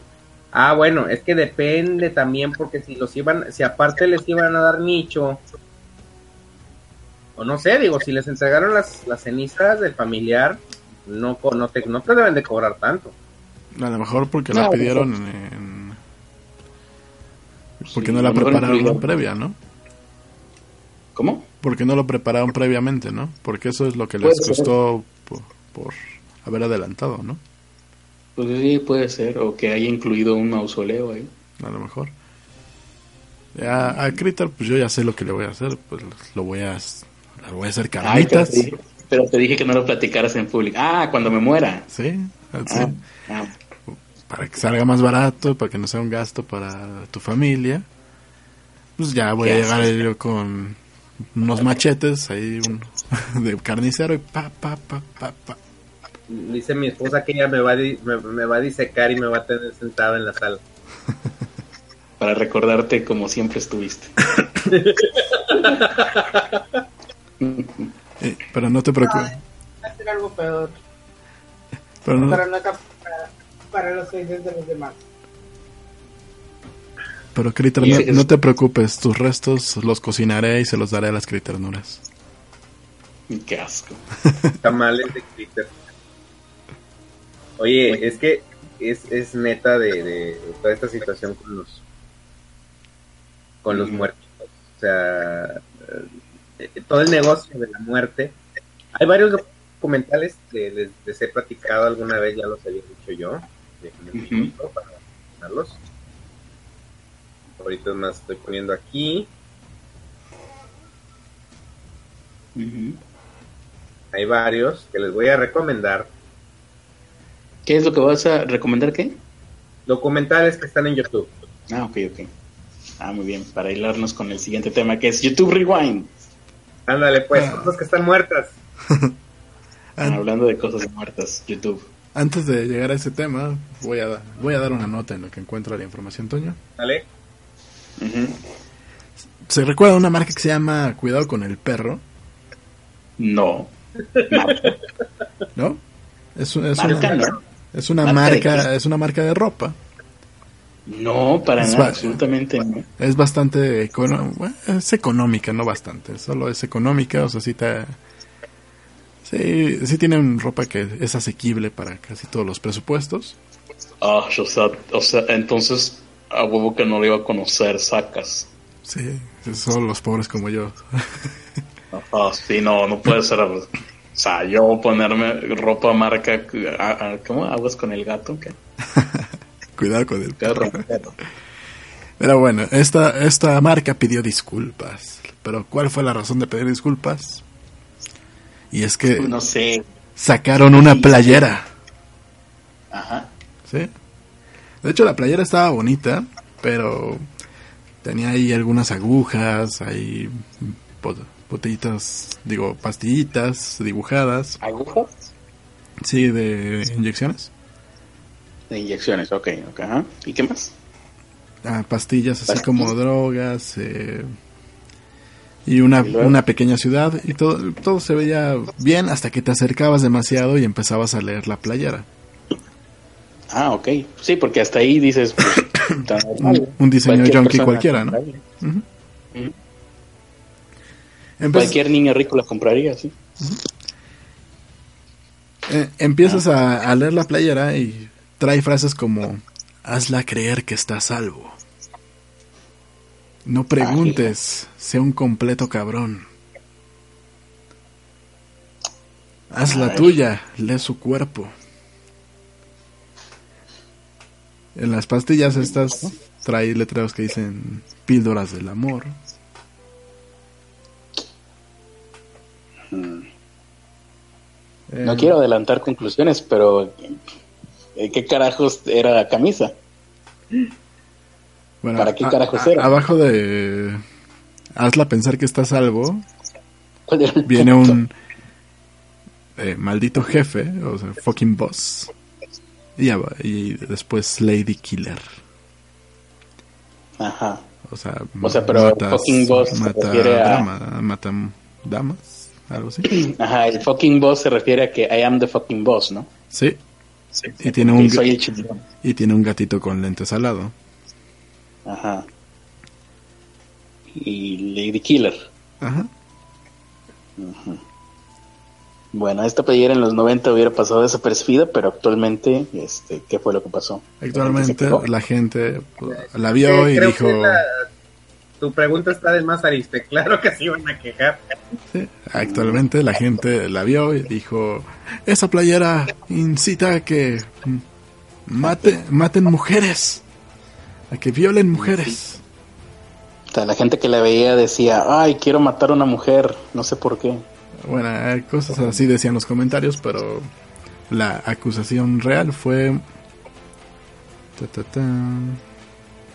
Si tú al ver esa playera te dan ganas de matar a una mujer, el del problema eres tú. De hecho, sí.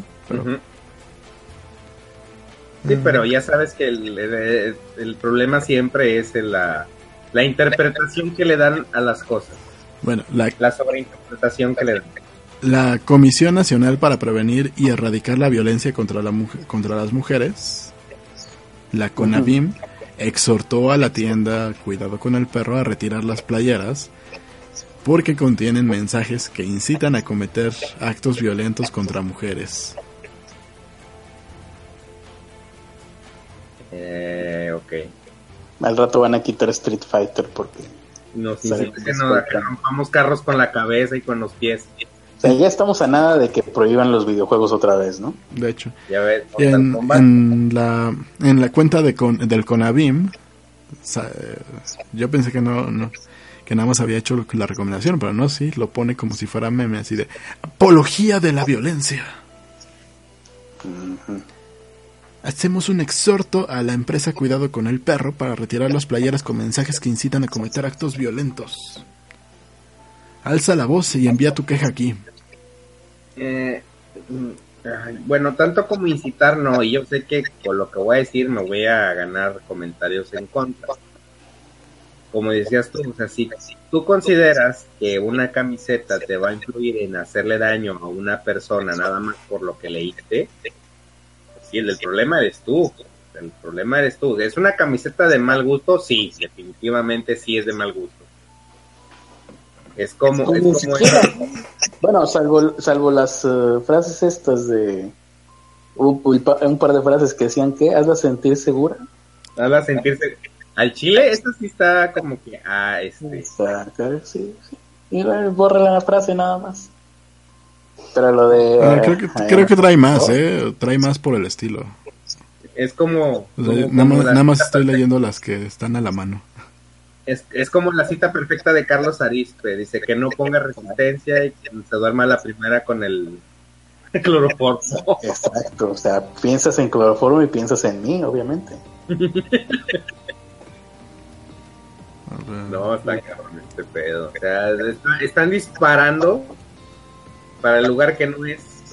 Eso es lo que siempre me ha encabronado con las, las, las luchitas este, con las, con las, las no, es que el acoso, eh, oye, güey, ¿sabes qué?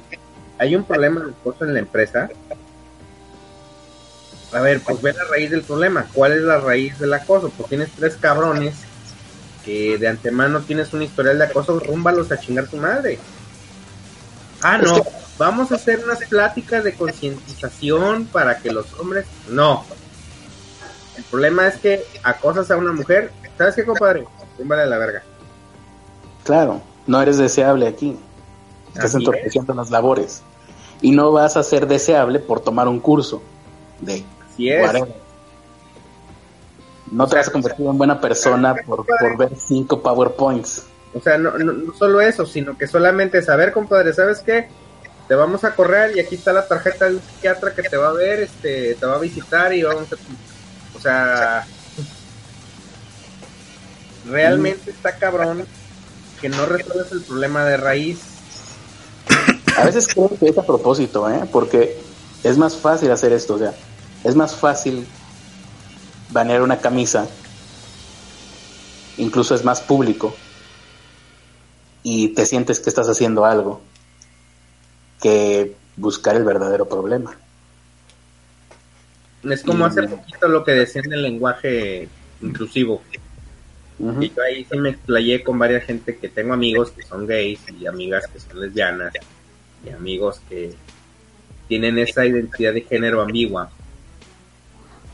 Este, que a final de cuentas, yo se los he dicho, son, ide son ideologías. O sea, son ideologías, son cosas que ustedes deciden y así quieren ser felices, adelante, no hay problema. Pero el ya quererlas meter a chaleco por cosas como el idioma, es que si no me mencionas, si no me dices como debe de ser el idioma inclusivo, no existo. A ver, ¿cómo? No entiendo. Entonces ya les comento yo que definitivamente eligen batallitas que pueden ganar. Ganan guerritas que pueden pelear. Estupideces como esta del lenguaje inclusivo, que la verdad es una estupidez. Este. Porque solamente es satisfacer una necesidad de, de autoestima. O es gente que tiene un problema mental que desgraciadamente no se atiende negando la realidad. No, no son diagnosticados. Así es. Aquí lo que me llama la atención, de, en este caso en específico, ahorita hablo de lo del lenguaje inclusivo, es que realmente fue más cosa de... o sea, esto no había sido nota, no había llamado la atención hasta que la marca pidió disculpas y, se empezó a replicar en portales de noticias. Porque, pero la, la super petición de change.org que hicieron, que, estuvo propagando el, el Conaviv, eh, juntó 290 firmas. Ah, chinga. O sea, es, nada. Nada. Sí. Pues sí, pero definitivamente sí. Mira, viéndolo, viéndolo como es. O sea, si no, pues la marca. Como marca, yo creo que la decisión es correcta retiras la camiseta, te evitas problemas. Y de paso te haces publicidad. Eh, sí. Eh, sí. Eh, eso va a pasar. Ahora yo ya sé que existe una marca de ropa que se llama Patas de Perro, ¿cómo? Cuidado con, el, perro. Y definitivamente es marca de ropa para gente, perdón, yo sé que si alguien usa ropa de ahí, la verdad, digo yo, yo, yo no, a mí no me alcanza ni para comprármela ahí, así sencillamente. Este, pero es ropa para gente macuarra, o al menos en este concepto la tienen. ¿Ah, sí? ¿Ah, sí? Ah, la conocí? Sí. Chale, ah, la mitad de mi ropa es ahí. A ver. y definitivamente hay cosas que dices, bueno, güey, ¿sabes qué? Esto es de mal gusto, o sea, esto no es más que exagerarlo y decir, ah, quitamos una camiseta con madre, ya, y la gente va a dejar de acosar a las mujeres y va a cambiar su mentalidad no, solamente es una cosita de, un trabajo más complejo que tienes que realizar. Empezando desde la educación y empezando desde cambiar mentalidades, cosa que no va a ser fácil. Porque de hecho me di cuenta de algo en Twitter y me dio una sensación de frustración y a la vez de, de coraje.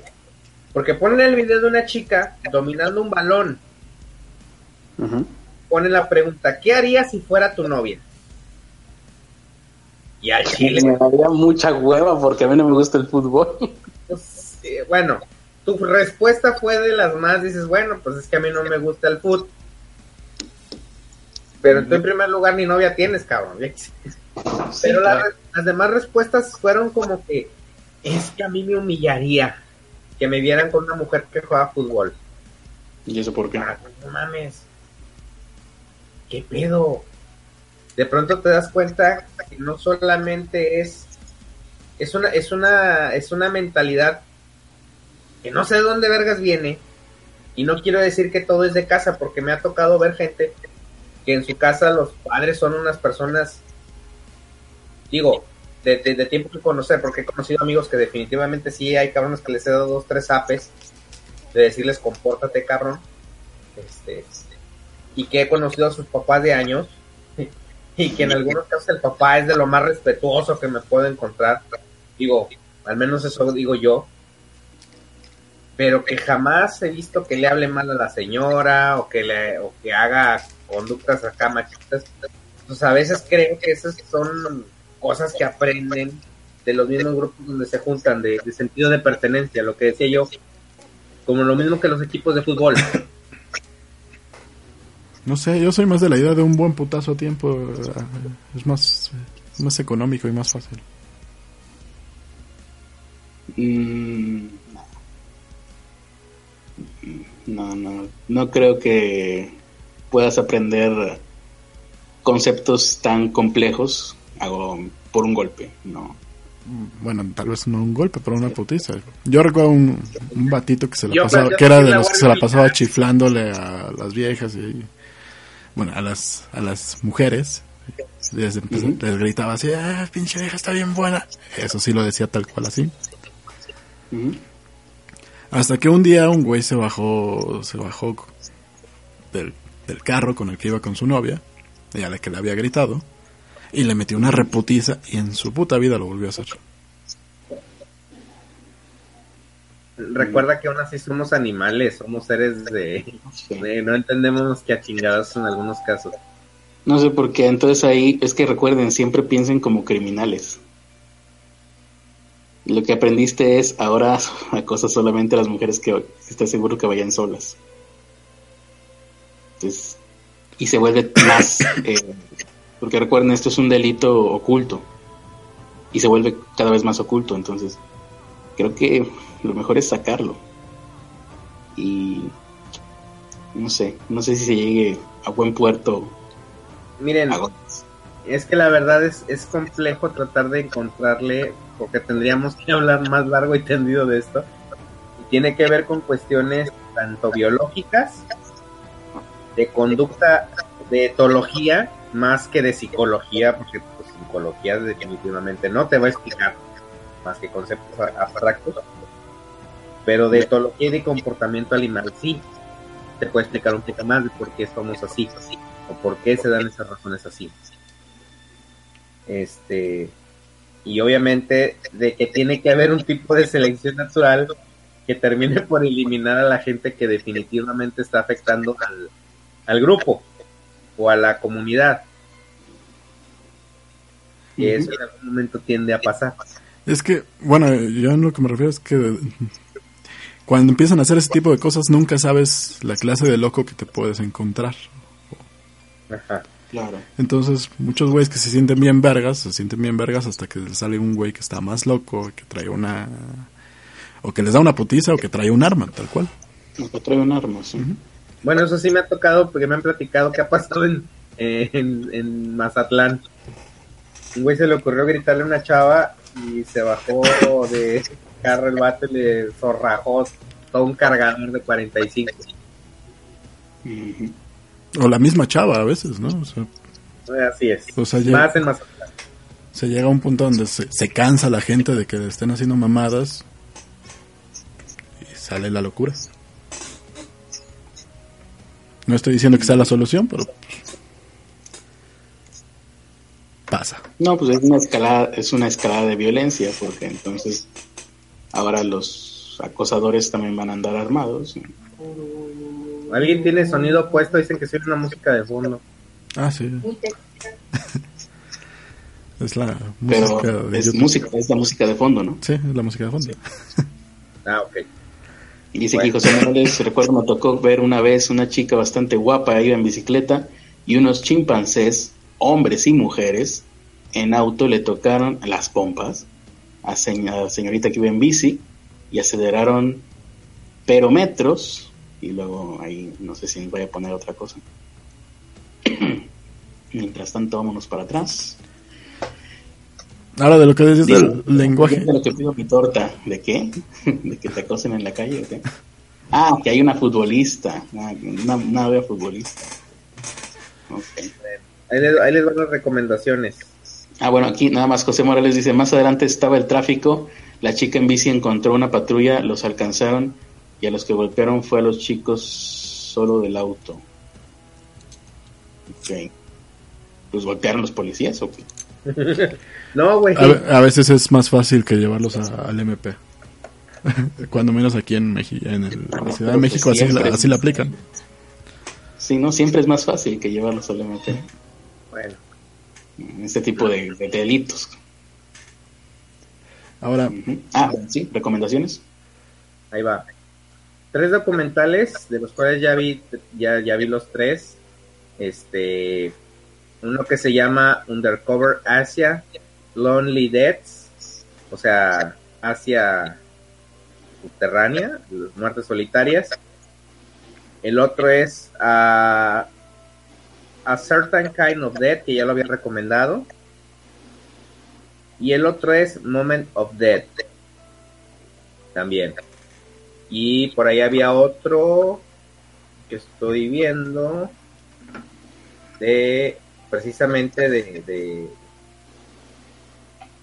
de, gente que se dedica pues obviamente al servicio de, de funerales.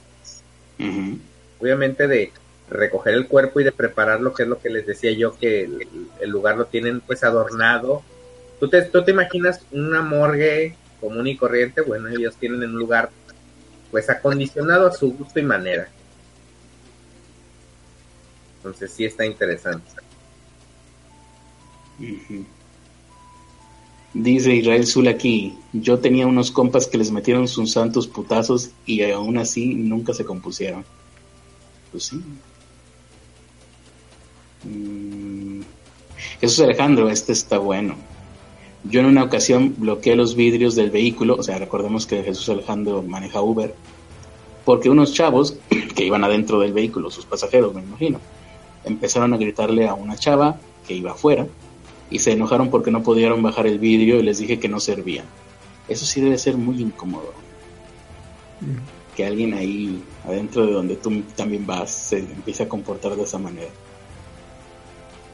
Fíjate que aquí la, ventaja de Jesús es que Jesús les puede poner mala calificación y en su puta vida los vuelven a levantar. Eso sí me ha tocado y en esos casos sí me, me pues utilizas las armas que tienes, ¿no? Ahí sí me pongo en el plan de, güey, no mames, qué pinche naco urgido te ves, neta, güey. Bueno, pero pues a, él no les, Jesús no les puede decir eso. Ah, no, claro, no, Jesús dejando, no, no, no podría hacer eso porque les está brindando un servicio. Ah, exactamente. Pero este, cuando no estás en esa situación, conocidos, que vas con el, en el mismo automóvil, ¿no? Eh, amistades que llegas a tener, o eh, compañeros de trabajo, pues ahí sí, ahí sí se me sale lo mamón. Es donde las pocas veces que soy feliz dándole suerte, dándole rienda suelta a mi mamón interno que siempre quiero ser. ahí sí. A ver, güey, ¿por qué chingados haces eso? ¿Neta estás tan urgido? No mames. Imagínate que un cabrón te hiciera lo mismo a ti, etcétera. todo, todo lo que siempre quise decir, ahí yo, sí les, yo sí les he dicho alguna vez de, güey, ¿eso te ha funcionado alguna vez? Porque el Chile nunca te he visto con una, una chava. Hmm. Así. Bueno. Bueno, retomando lo que decía Toño del lenguaje inclusive. Mira, ideas, ideas de que pueden deformar el lenguaje hay un chingo y se ocupan todo el tiempo. Aquí el problema. si el lenguaje se va a deformar, se deforma y ya no, no, aquí. Aquí el problema es eso: están haciendo una campaña para obligar a que se deforme. Lo único que vas a conseguir es que no se deforme en esa dirección. Precisamente en la que les estás marcando, para allá no se va a ir. Porque ahí lo que tendrían que, haber hecho más bien era empezar a usar el, lenguaje, porque a final de cuentas la, la RAE y todas las que se encargan del lenguaje lo que hacen es retomar lo que ya se, está ocupando mucho, no lo que un, una minoría quiere. Sí, lo que no lo que no puedes evitar es lo que se sí, porque pues cuando ha funcionado que algo organizado mal al Chile y realmente con poca participación de pronto cancele cosas tan grandes, ¿verdad? Y a lo mejor podría pasar, pero dentro de qué, 50 mm, años. Sí, ¿verdad? 100 años. Como cancelar un aeropuerto, cosas así. Dice aquí Salim CF, al asistir a una escuela de muchas mujeres, me di cuenta que al estar tan arraigado el machismo, las mismas mujeres hablaban unas pestes de las hablaban unas pestes de las mujeres y la palabra más pronunciada era puta para referirse a otra mujer y más lo hacían cuando una chica tenía varias parejas sexuales y tomaban fotos cuando tenían oportunidad para fomentar que se le criticara por disfrutar de su libertad sexual. Pues suena a que es posible. Pero en ese caso, pues es comportamiento de mujeres, ¿no?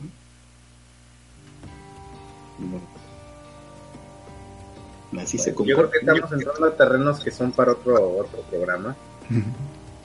Es como, pues es que es, se comportan así cuando están ellas conviviendo solas. Es como si pones a un montón de hombres conviviendo solos, pues van a empezar a comportar diferente a que si estuvieran acompañados hombres y mujeres. Son dinámicas que se dan. Dinámica de grupo.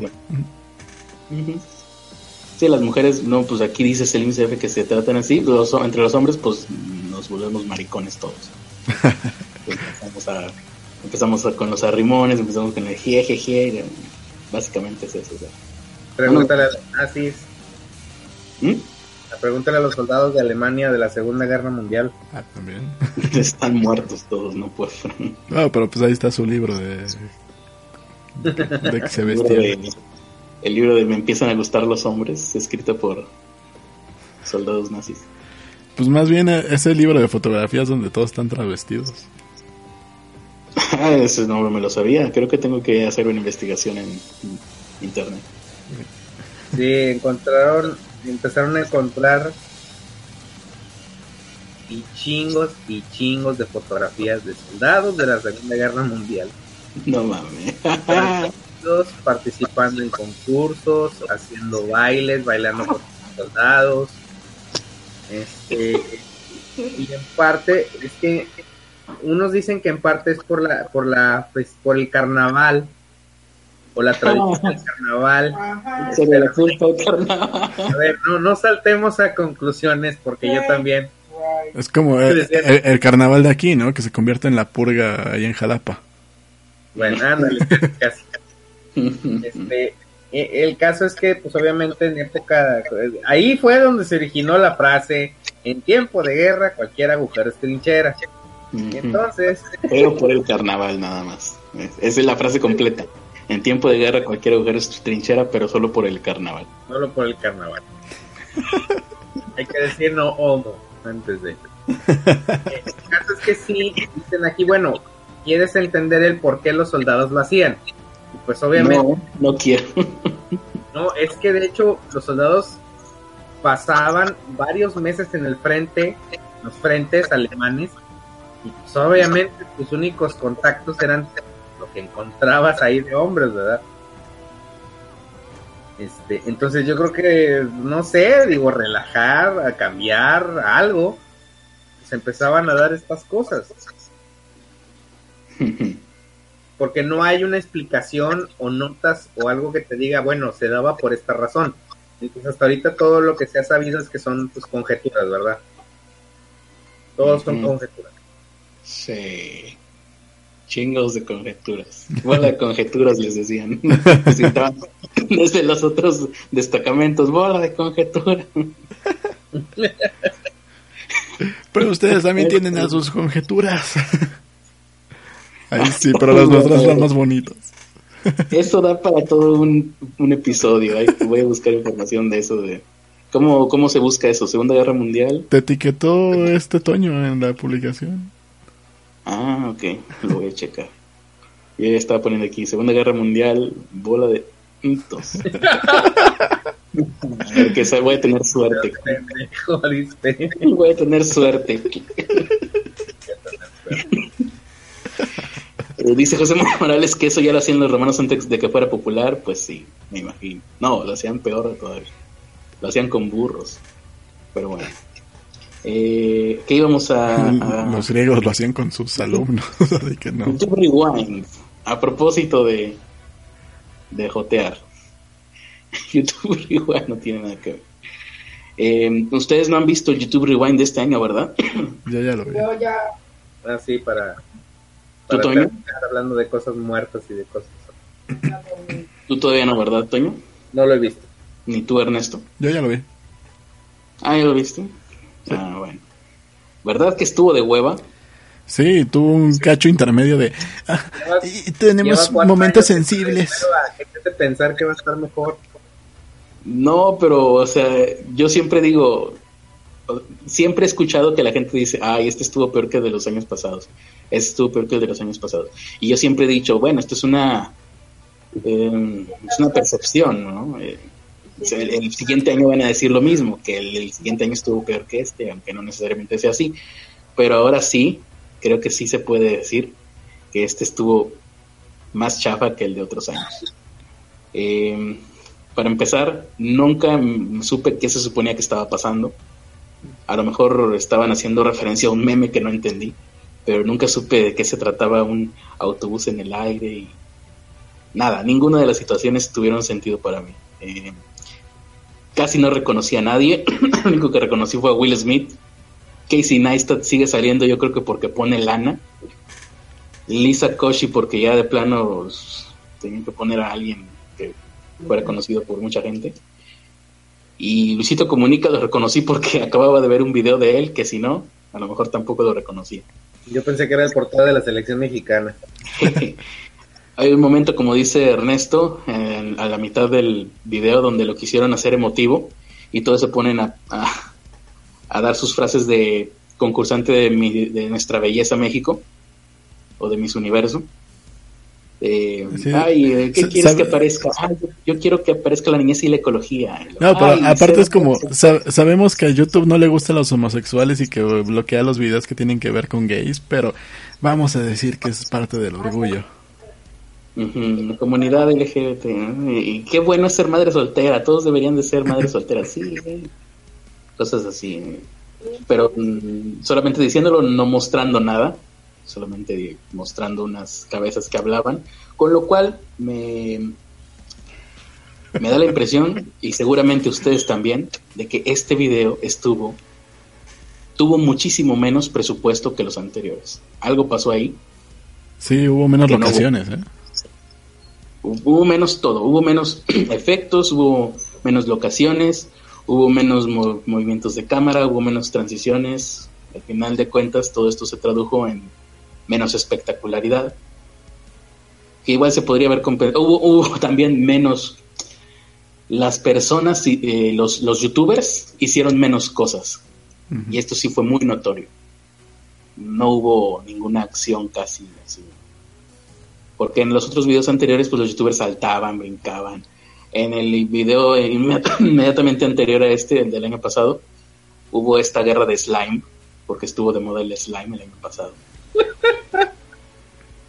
Eh, yo creo que también fue porque hubo muchas quejas de youtubers respecto a que los hacían trabajar mucho por muy poco segundos, medio segundo.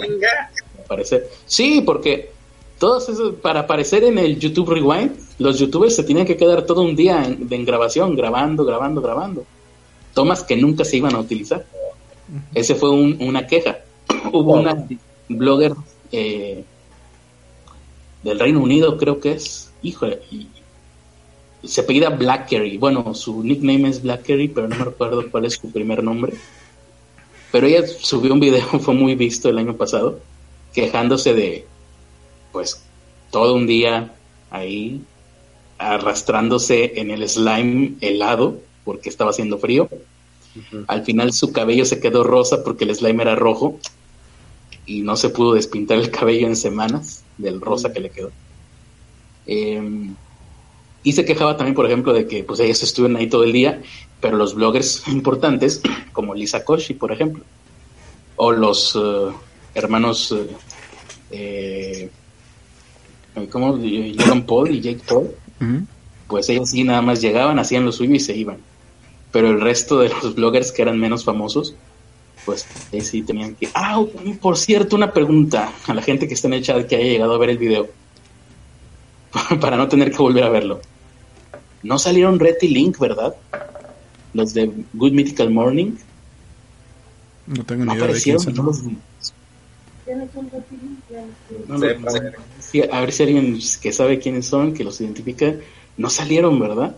Se me haría rarísimo porque sería la primera vez que no aparecen en la historia de todos los rewinds.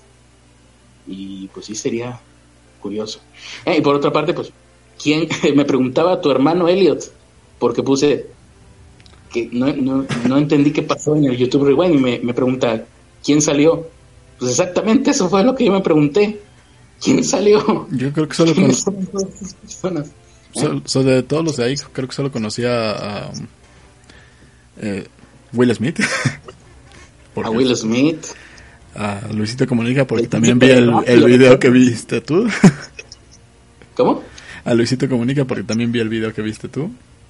Ajá, sí, porque vimos a Luisito Comunica ayer o no sé cuándo y, y lo tenía fresco en la, en la mente, porque si no, a lo mejor también me hubiera salido este, pasado desapercibido.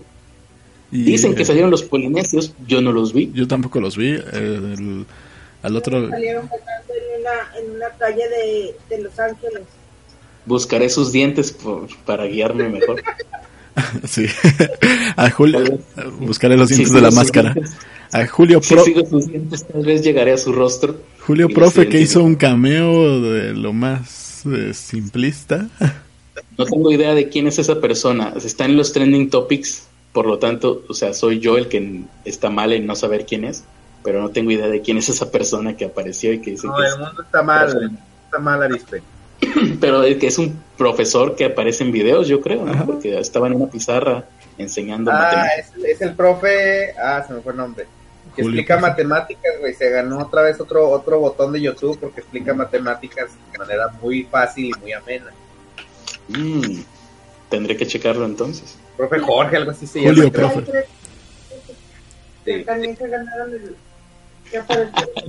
Leonardo González dice... Leonardo González dice que los polidientes salieron un segundo nada más. Los polidientes. Ay, sí, Dross no salió, pregunta Casears. No. No, y con todo lo que se ha quejado de YouTube este año, no creo. Leonata González dice, trabajar los youtubers, esa frase no puede ir en una misma oración. no.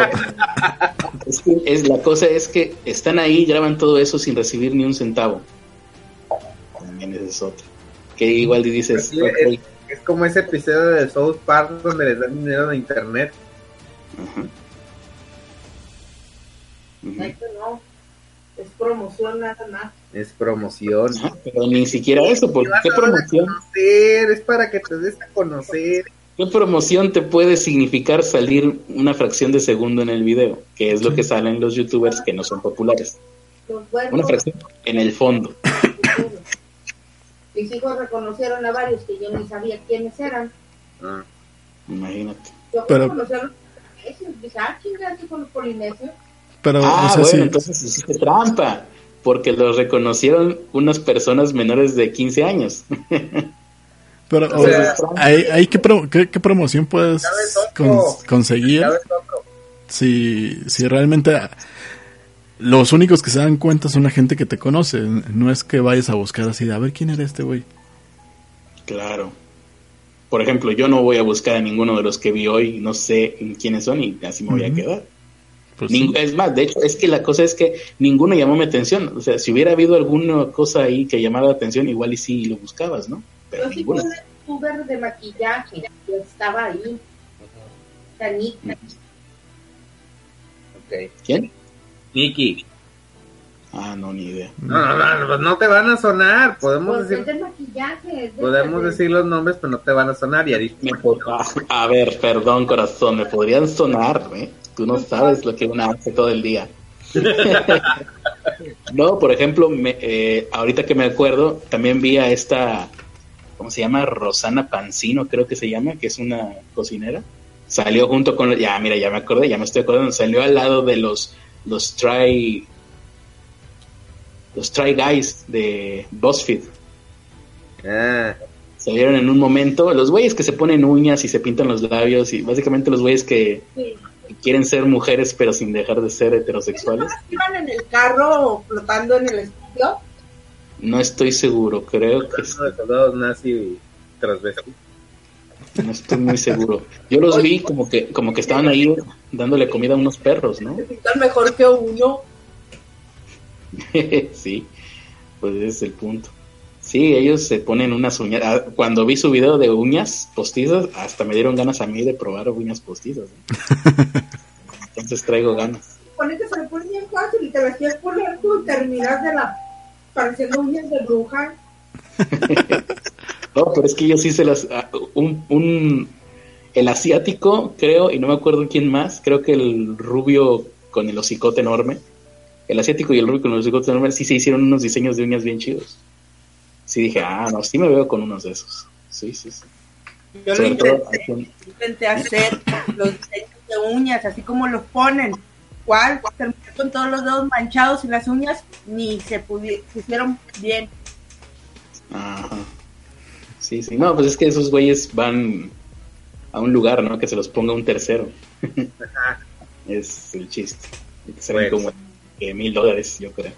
Tengo una sección para concluir el programa porque ya es tarde y yo me tengo que dormir y que mañana me tengo que levantar temprano. Excelente. Tenemos. Tenemos que levantarnos temprano. Que se llama ese, ese compa ya estaba muerto, nomás no le han avisado. Me interesa el hype que estás creando que son de posadas en las empresas, resulta ser que algo que yo tomaba como un chiste, pues es algo que sí se da muy común en empresas, como lo comentaba Ruth en alguna ocasión, como maquiladoras. Se hacen las posadas de las empresas y pues invita al trabajador. Y en algunas ocasiones pues le piden al trabajador a que traiga a su esposa. Pero ¿qué pasa cuando tú llevas a tu esposa a la fiesta de la posada de la empresa y resulta que te tocó regalarle a tu compañera de trabajo, darle, te tocó ser el Secret Santa, ¿no? O darle el regalo en la, en la rifa. Ah, el, Santa Claus secreto, ¿no? Así es. Entonces, ¿te imaginas que ya llevas a tu esposa? Pues ya un poquito como que hay, güey, pues aquí hay bastantes viejas, ¿verdad? Y de pronto este, resulta ser que tú como, compañero de trabajo, pues te ha comido y le preparas un buen regalo a, tu compañera y decides regalarle lencería. Y de pronto... Como cualquier persona en su sano juicio lo haría, ¿no? Bueno, pues sí pasó en Sinaloa. Ajá.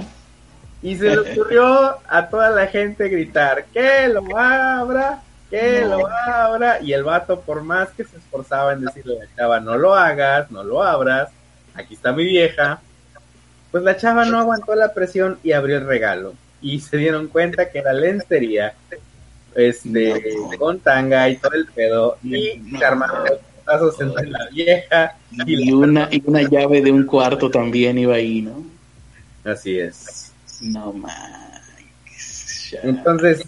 ah, pero se armaron los, los golpes entre quién y quién? Entre las dos mujeres. Ok. Pero si el que le dio el regalo fue el hombre.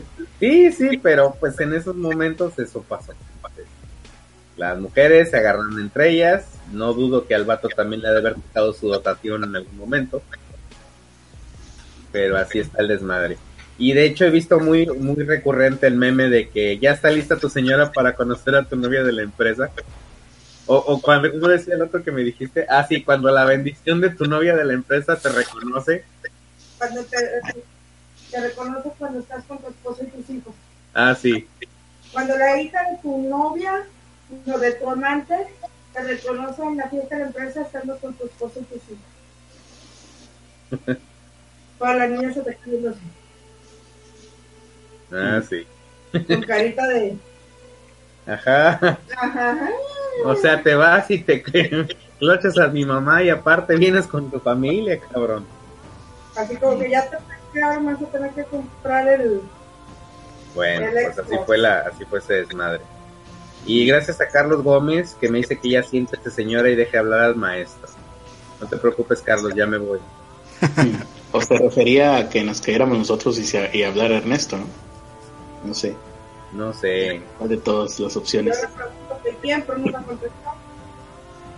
Ah, mira, aquí Raúl Sancar me está poniendo en Twitter, no sé si nos está escuchando, si no nos está escuchando se va a perder que le responda porque no lo voy a responder por Twitter, lo voy a responder por acá.